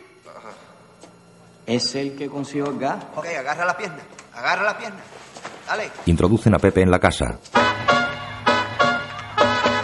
Por la noche celebran una fiesta en la cripta. Algunos van disfrazados con ropas eclesiásticas. Reinaldo lleva un disfraz de monja. Un enano con un bonete en la cabeza vierte vino en la boca de Reinaldo.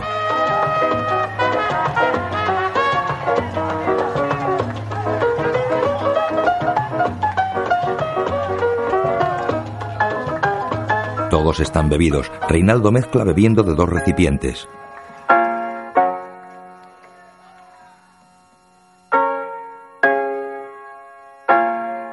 Algunos se emparejan y desatan sus pasiones libidinosas, mientras una chica baila encima de una larga mesa llena de restos de la fiesta.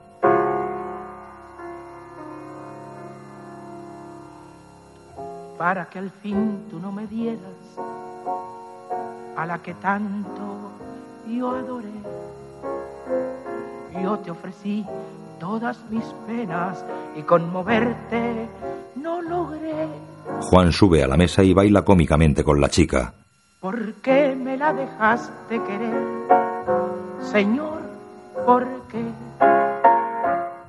¿Por qué me permitiste tener todo su ser? Si sabes que yo tanto la amé, decid por qué. ¿Por qué me la quitaste después?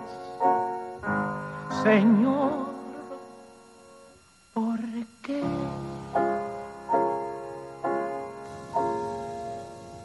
Todos acaban dormidos en las posturas más inverosímiles.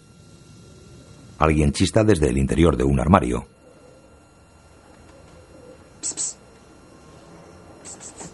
El enano despierta y acude. Del armario sale un hilo al que va atado un anillo. El hombrecillo intenta cogerlo. No, no, no, no. Si me dejas salir, es tuyo. Abre el candado que cierra el armario. Del interior sale Pepe. Besa al enano. Suelta las cuerdas y te llevo a Miami conmigo, ¿ok? Pepe sube a la barquilla del globo mientras el hombrecillo desata los anclajes. El enano intenta subir también. Gracias, mierda. Pepe le da una patada.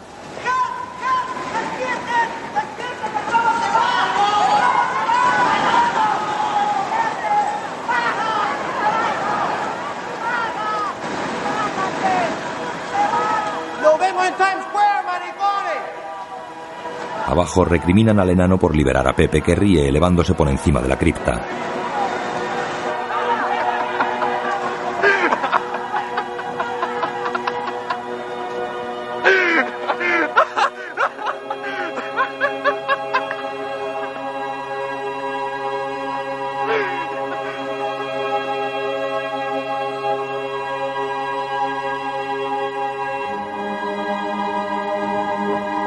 Blandamente sobrevuela árboles y edificios.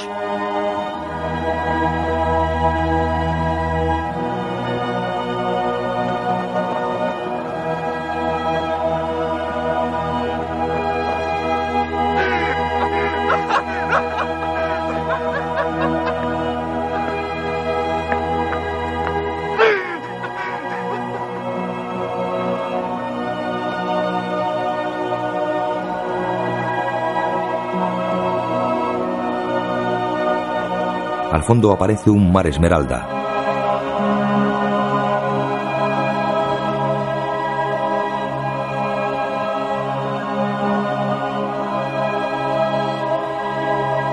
El fuego que calienta el aire del globo se apaga.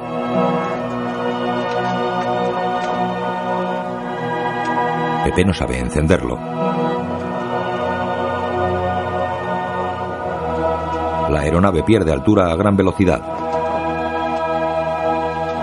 Pepe se desespera. Se estrella contra el paseo marítimo. El cuerpo sin vida de Pepe yace bajo la tela del globo.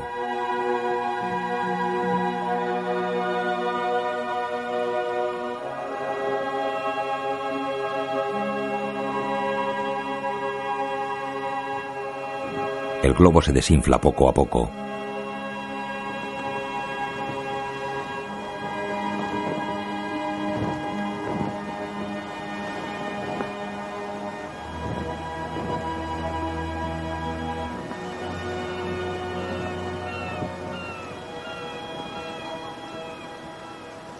En una casa medio arruinada de la playa, Lázaro. Llévate esto, véndelo y consígueme unos limones. envuelve una camisa y unos zapatos. Té. Y hojas de papel, por favor.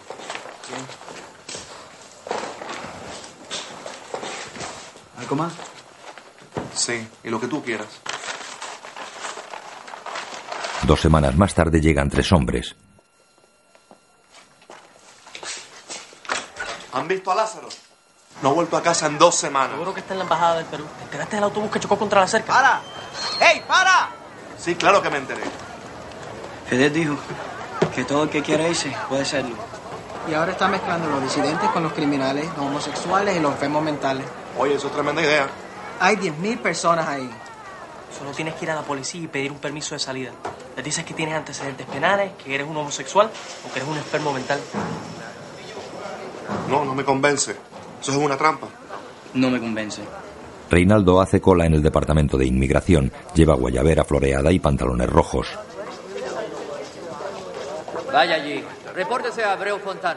El siguiente. Reinaldo se acerca a la mesa del policía y le entrega su documento. ¿Su nombre? Reinaldo Arenas. ¿Por qué quiere irse? Soy homosexual. ¿Dónde va a buscar hombre? Eh, en, en la parada del Hotel Plaza, en el Prado, en la sortija. ¿Qué posición te gusta en la cama? Me gusta por detrás y de rodillas. Anda. Camina. Reinaldo da unos pasos con andar amanerado. Camina. Camina. Bueno, ya camino, ya.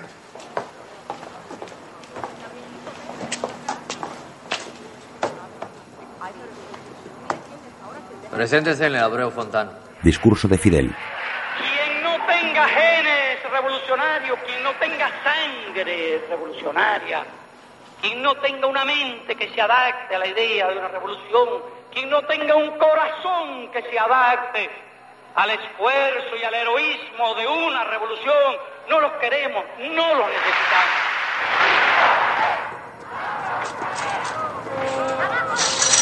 Tras una valla de alambre, Reinaldo hace cola para embarcar. La policía revisa la documentación de las personas que quieren irse de Cuba. ¿Qué están haciendo? Tienen una lista de los que no quieren dejar salir. Dos soldados cogen a un chico. ¿Cómo quién? Yo que sé. Lo apartan de la cola y se lo llevan. ¿Tienes una pluma? Pregunta al que tiene detrás. ¿Tienes una pluma? Se la entrega.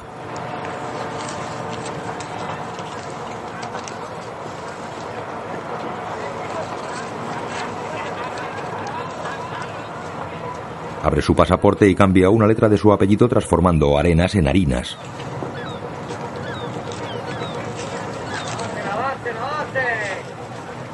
Todo está fuertemente controlado por la milicia.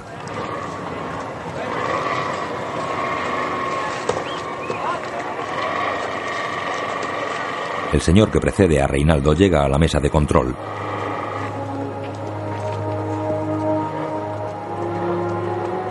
Le toca el turno a Reinaldo.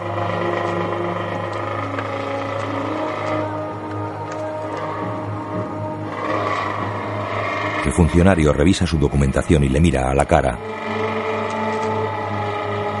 Mira en la lista que tiene al lado y después le devuelve el pasaporte.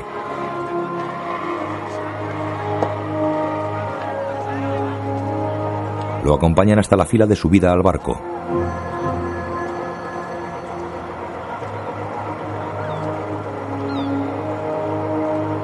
Los pasajeros caminan en silencio hacia las embarcaciones. Un mural del Che preside al fondo.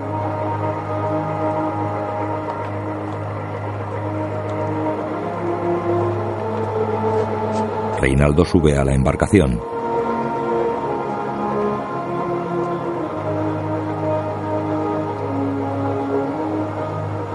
El barco zarpa.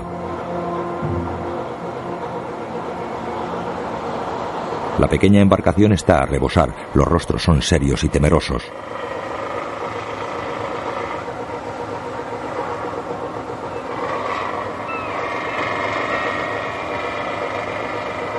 El barco navega detrás de una patrullera que lleva bandera norteamericana.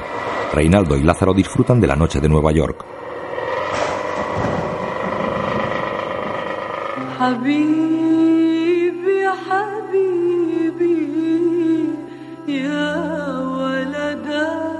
Van en el asiento trasero de un descapotable que circula por las calles de la ciudad. Los grandes edificios se elevan a ambos lados de la calzada.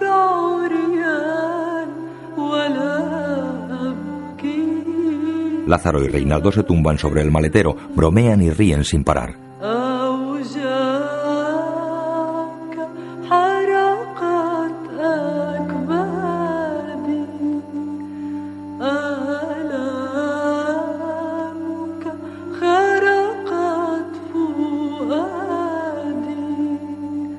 La capota está abierta y la nieve cae sobre los ocupantes del vehículo.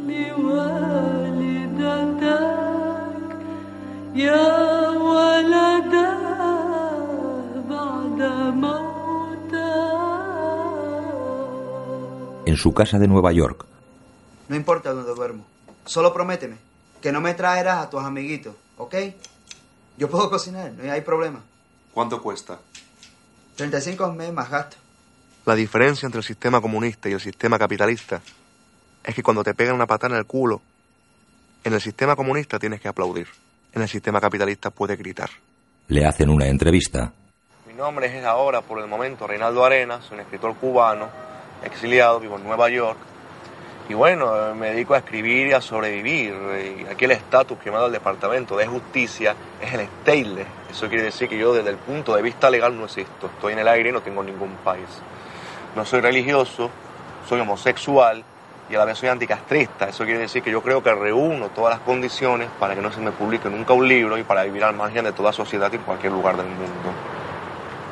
Entonces, pues bueno, esta es mi vida. Vaya, mi vida no, porque es muy larga. Este, este sombrero me recuerda a mi etapa de campesino y una historia que siempre cuento de cuando yo era un guajiro, vamos, que yo creo que lo seguiré siendo. De cuando mi madre y yo íbamos caminando por un río y se apareció un hombre muy lindo con un sombrero, tenía un pelo rizo, era un hombre muy bello. Y mi madre se enfureció y empezó a decir horrores, hijo de puta, hasta canalla, vete. Y empezó a tirarle piedras. Y a pesar de todas aquellas pedradas, aquel hombre se acercó hasta donde yo estaba y me dio dos pesos, cosa que en, que en aquella época era, era un capital para un guajiro como yo. Estamos hablando de los años 48. Y luego me enteré de que aquel hombre era mi padre. Bueno, esto es lo que yo como. Esto es aguacate, espinaca, son malangas. Esto es papaya, nada más la soporto sin compota. Y bueno, yo creo que debe ser que no he perdido mi condición infantil, porque yo sigo siendo un niño, desde luego, me gustan mucho las bromas y el mundo infantil. Y aparte es mucho más práctico para una persona sola comer este tipo de comida de niños, porque por ejemplo yo estoy escribiendo una novela y abro una compota, lo que se llama aquí un baby food, y me lo preparo en dos o tres minutos y ya nada más. Continúa en la terraza. Esto aquí así, Revisa una maceta de marihuana. y todo lo malo para allá. ¿Usted ha publicado muchas novelas en Cuba? Bueno, yo he escrito como unas ocho o nueve novelas, pero en Cuba desde luego solamente se publicó una. Y todas las demás se publicaron en el exterior. Lázaro trabaja de portero en un edificio de apartamentos. Hello, Mr. Greenberg. Oh, thanks. Happy holiday. Thank you. Let me help you. Lázaro ayuda a los inquilinos. Entra Reinaldo y curiosea un manuscrito de Lázaro.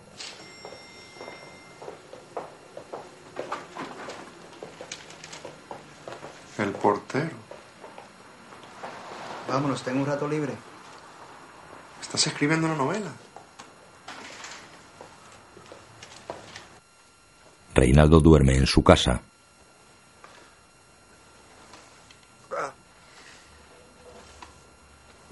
Despierta sudando.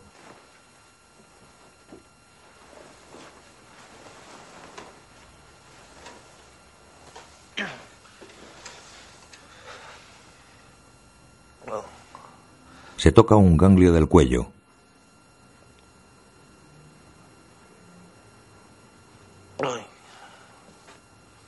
Bebe agua.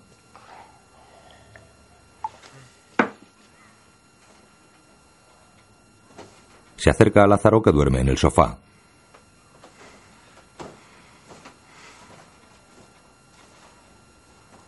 Vuelve a su dormitorio.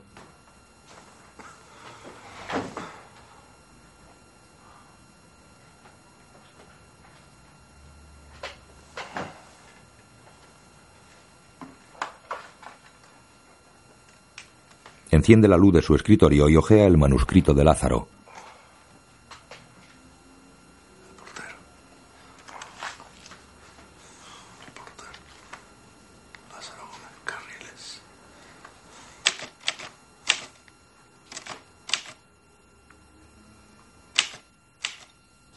Al día siguiente, Reinaldo se mira en el espejo del baño mientras limpia una copa. Su mano se tensa sobre el vidrio.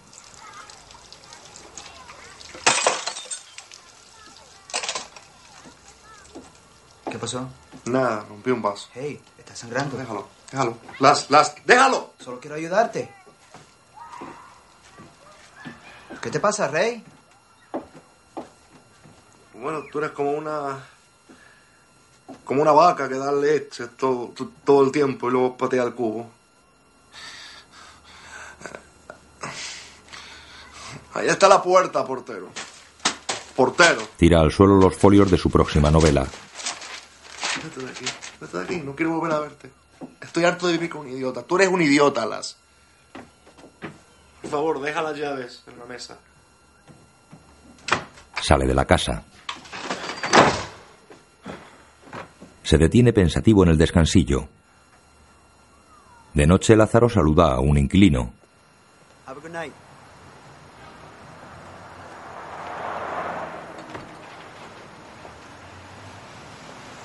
Reinaldo está sentado en un parque, su rostro está demacrado y entristecido.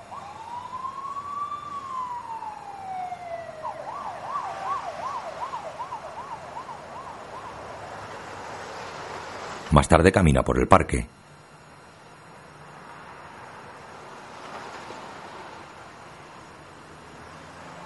La luna baña de luz a la muerte y le hace parecer una estrella blanca que titila en medio del patio.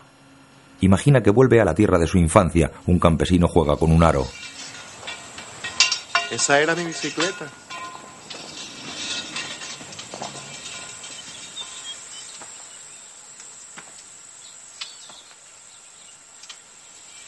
El aro se convierte en la rueda de una bicicleta en la que está subido Reinaldo con 11 años. La bicicleta cayó al suelo.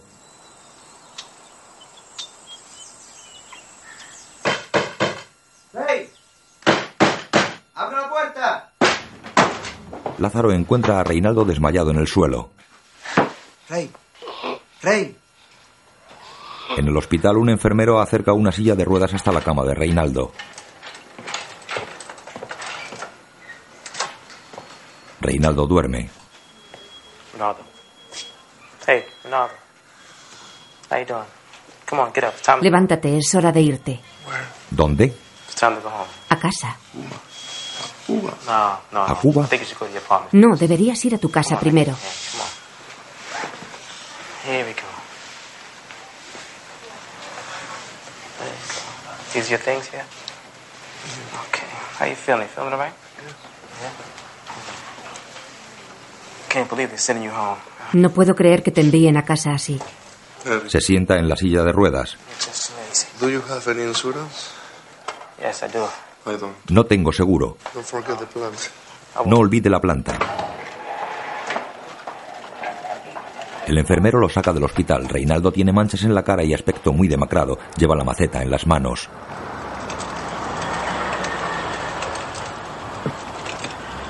El enfermero lo lleva hasta un taxi.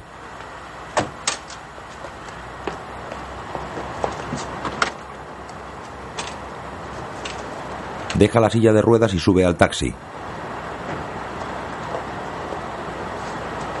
Mientras el taxi transita por la ciudad, transcurren imágenes de Nueva York mezcladas con imágenes de Cuba, La Habana desierta y derrumbada y el brumoso bosque tropical. Paseo por las calles que revientan, pues las cañerías ya no dan más, por entre edificios que hay que esquivar, pues se nos vienen encima, por entre ojos con rostros que nos escrutan y sentencian, por entre establecimientos cerrados, mercados cerrados, cines cerrados, parques cerrados, cafeterías cerradas, exhibiendo a veces carteles, justificaciones ya polvorientos. Cerrado por reformas, cerrado por reparación. ¿Qué tipo de reparación? ¿Cuándo termina dicha reparación, dicha reforma? ¿Cuándo por lo menos empezará? Cerrado, cerrado, cerrado, todo cerrado. Llego, abro los innumerables candados, subo corriendo a la improvisada escalera. Ahí está, ella aguardándome. La descubro, retiro la lona y contemplo sus polvorientas y frías dimensiones.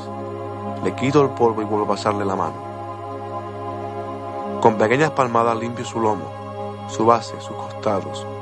Me siento desesperado, feliz a su lado.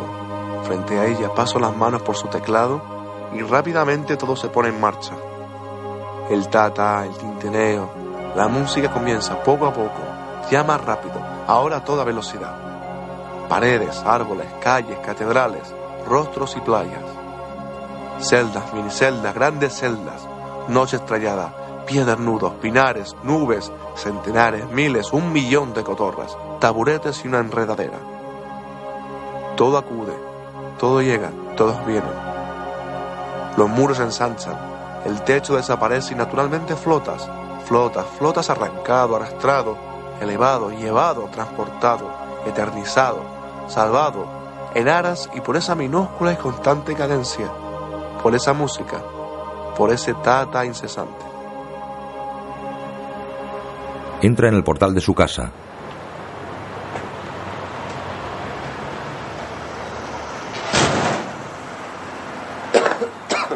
Saca las cartas del buzón.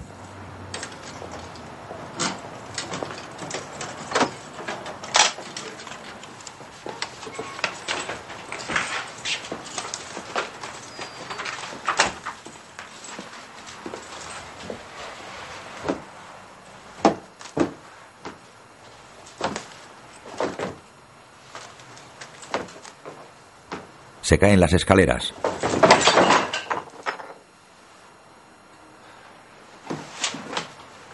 Permanece sentado en el descansillo para tomar un poco de aire. En la oscuridad de la tétrica escalera recoge la tierra de la maceta.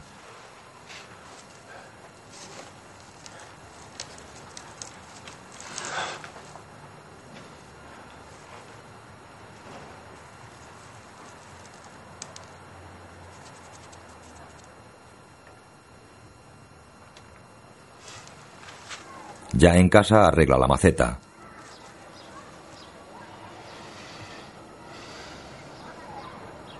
Mira por la ventana. Es primavera. Ve a Lázaro cruzar la calle y entrar en el portal. Cierra la ventana de guillotina.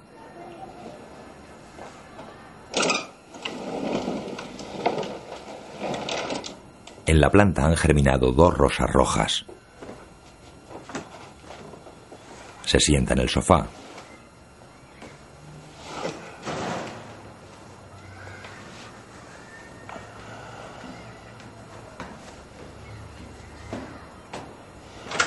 Llega Lázaro.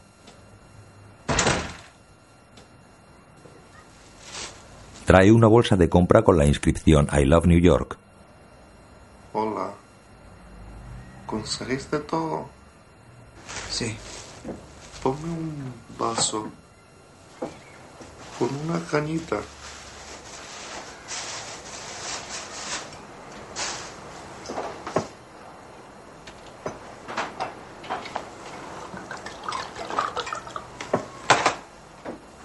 Le entrega un vaso con refresco. ¿Dónde está la cañita? ¿Qué? ¿Dónde está la cañita? Así.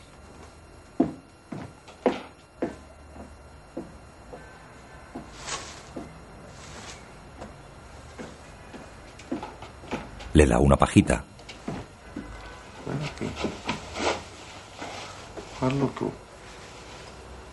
Lázaro le acerca el vaso a la boca.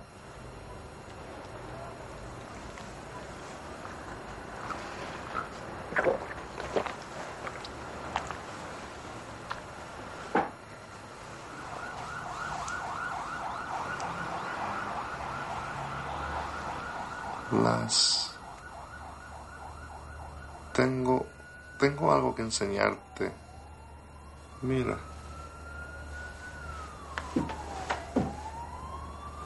Coge un libro. Aquí está el portero.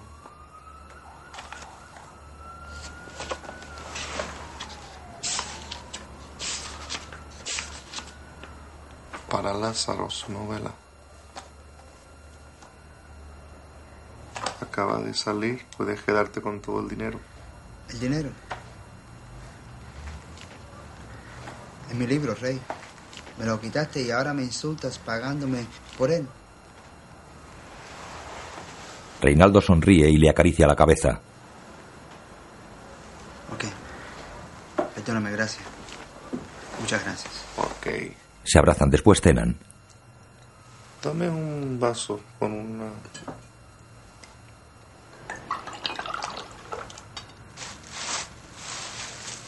Reinaldo coge la bolsa de la compra. Saca una pajita y la pone en el vaso. Luego saca todas las pajitas y las deja encima de la mesa.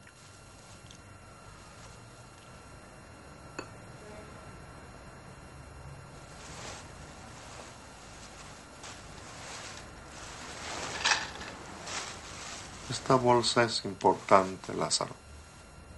Toma esto. Vas a necesitarlo más que yo. Tómalo. Le da su huevo y su brócoli. Quiero que me prometas algo, Lázaro. ¿Eh? No quiero despertarme en el hospital. ¿Me lo prometes? Te lo prometo. ¿Seguro? Sí. ¿Mm? Seguro. Se lleva las pastillas a la boca con dificultad.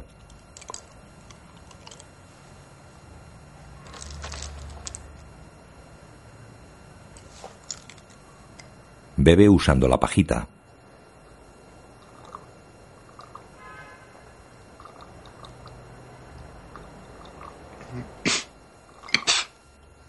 Lo siento. Lo siento. Se tumba en el sofá.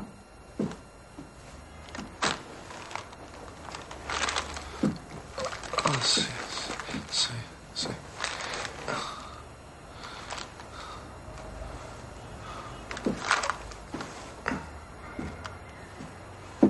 Lázaro se sienta junto a él.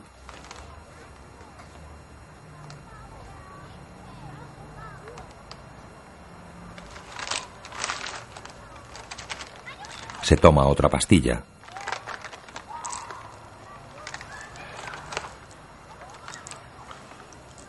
Dame el vaso, por favor.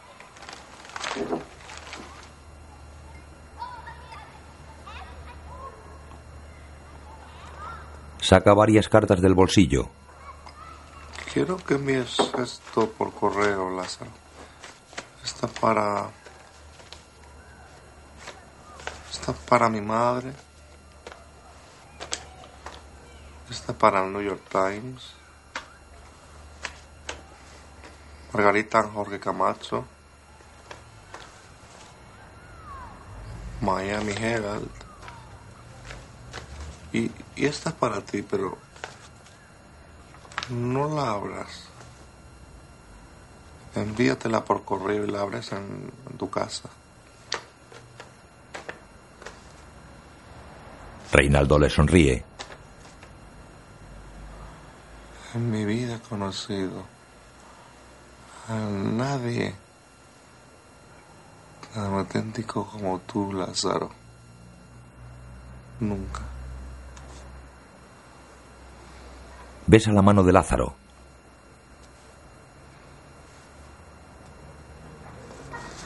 Reinaldo le entrega la bolsa. Léeme algo.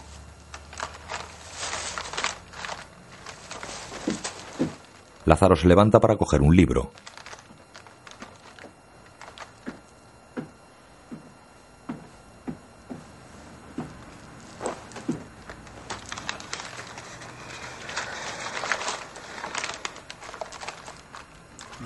El mar. No, ese no. Otra cosa. ¿Dónde está el vaso? Lázaro se lo da. Léeme otra cosa.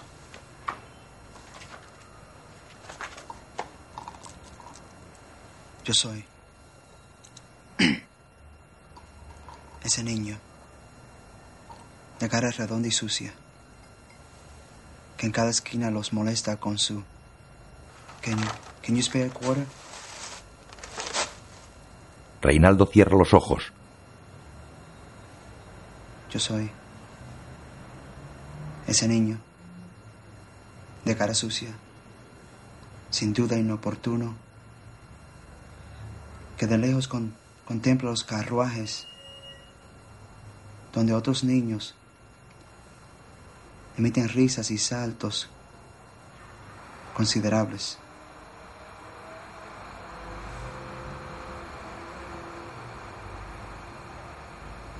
Rey. Reinaldo no reacciona.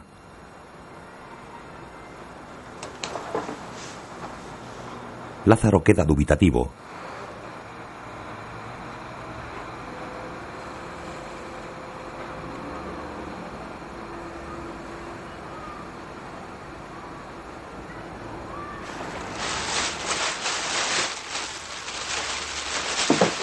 Coge la bolsa y tapa la cara de Reinaldo con ella.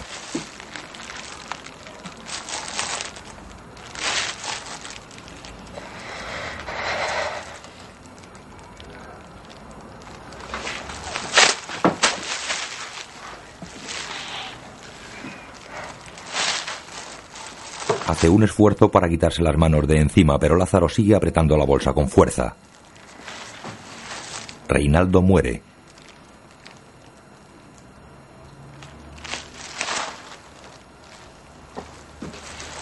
Lázaro se aparta dejando la bolsa sobre la cara de Reinaldo con el I Love New York. La cámara recorre la tierra de la infancia del escritor hasta llegar al agujero en la tierra en el que jugaba el niño Reinaldo al comienzo de la película. Yo soy ese niño desagradable, sin duda inoportuno, de cara redonda y sucia que ante los grandes faroles, o bajo las grandes damas tan bien iluminadas, o ante las niñas que parecen levitar, proyecta el insulto de su cara redonda y sucia. El grito del niño queda congelado.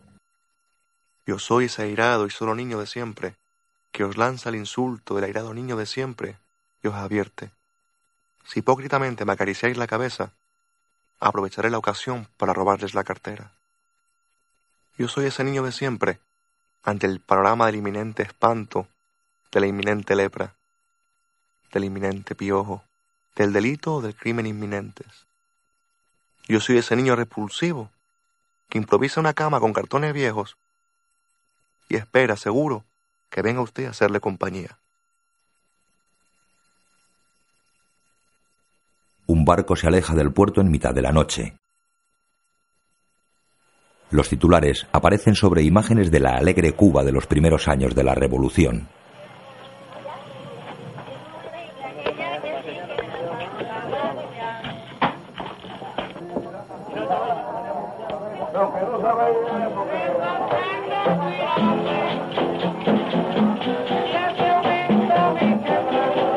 Dirigida por Julian Schnabel.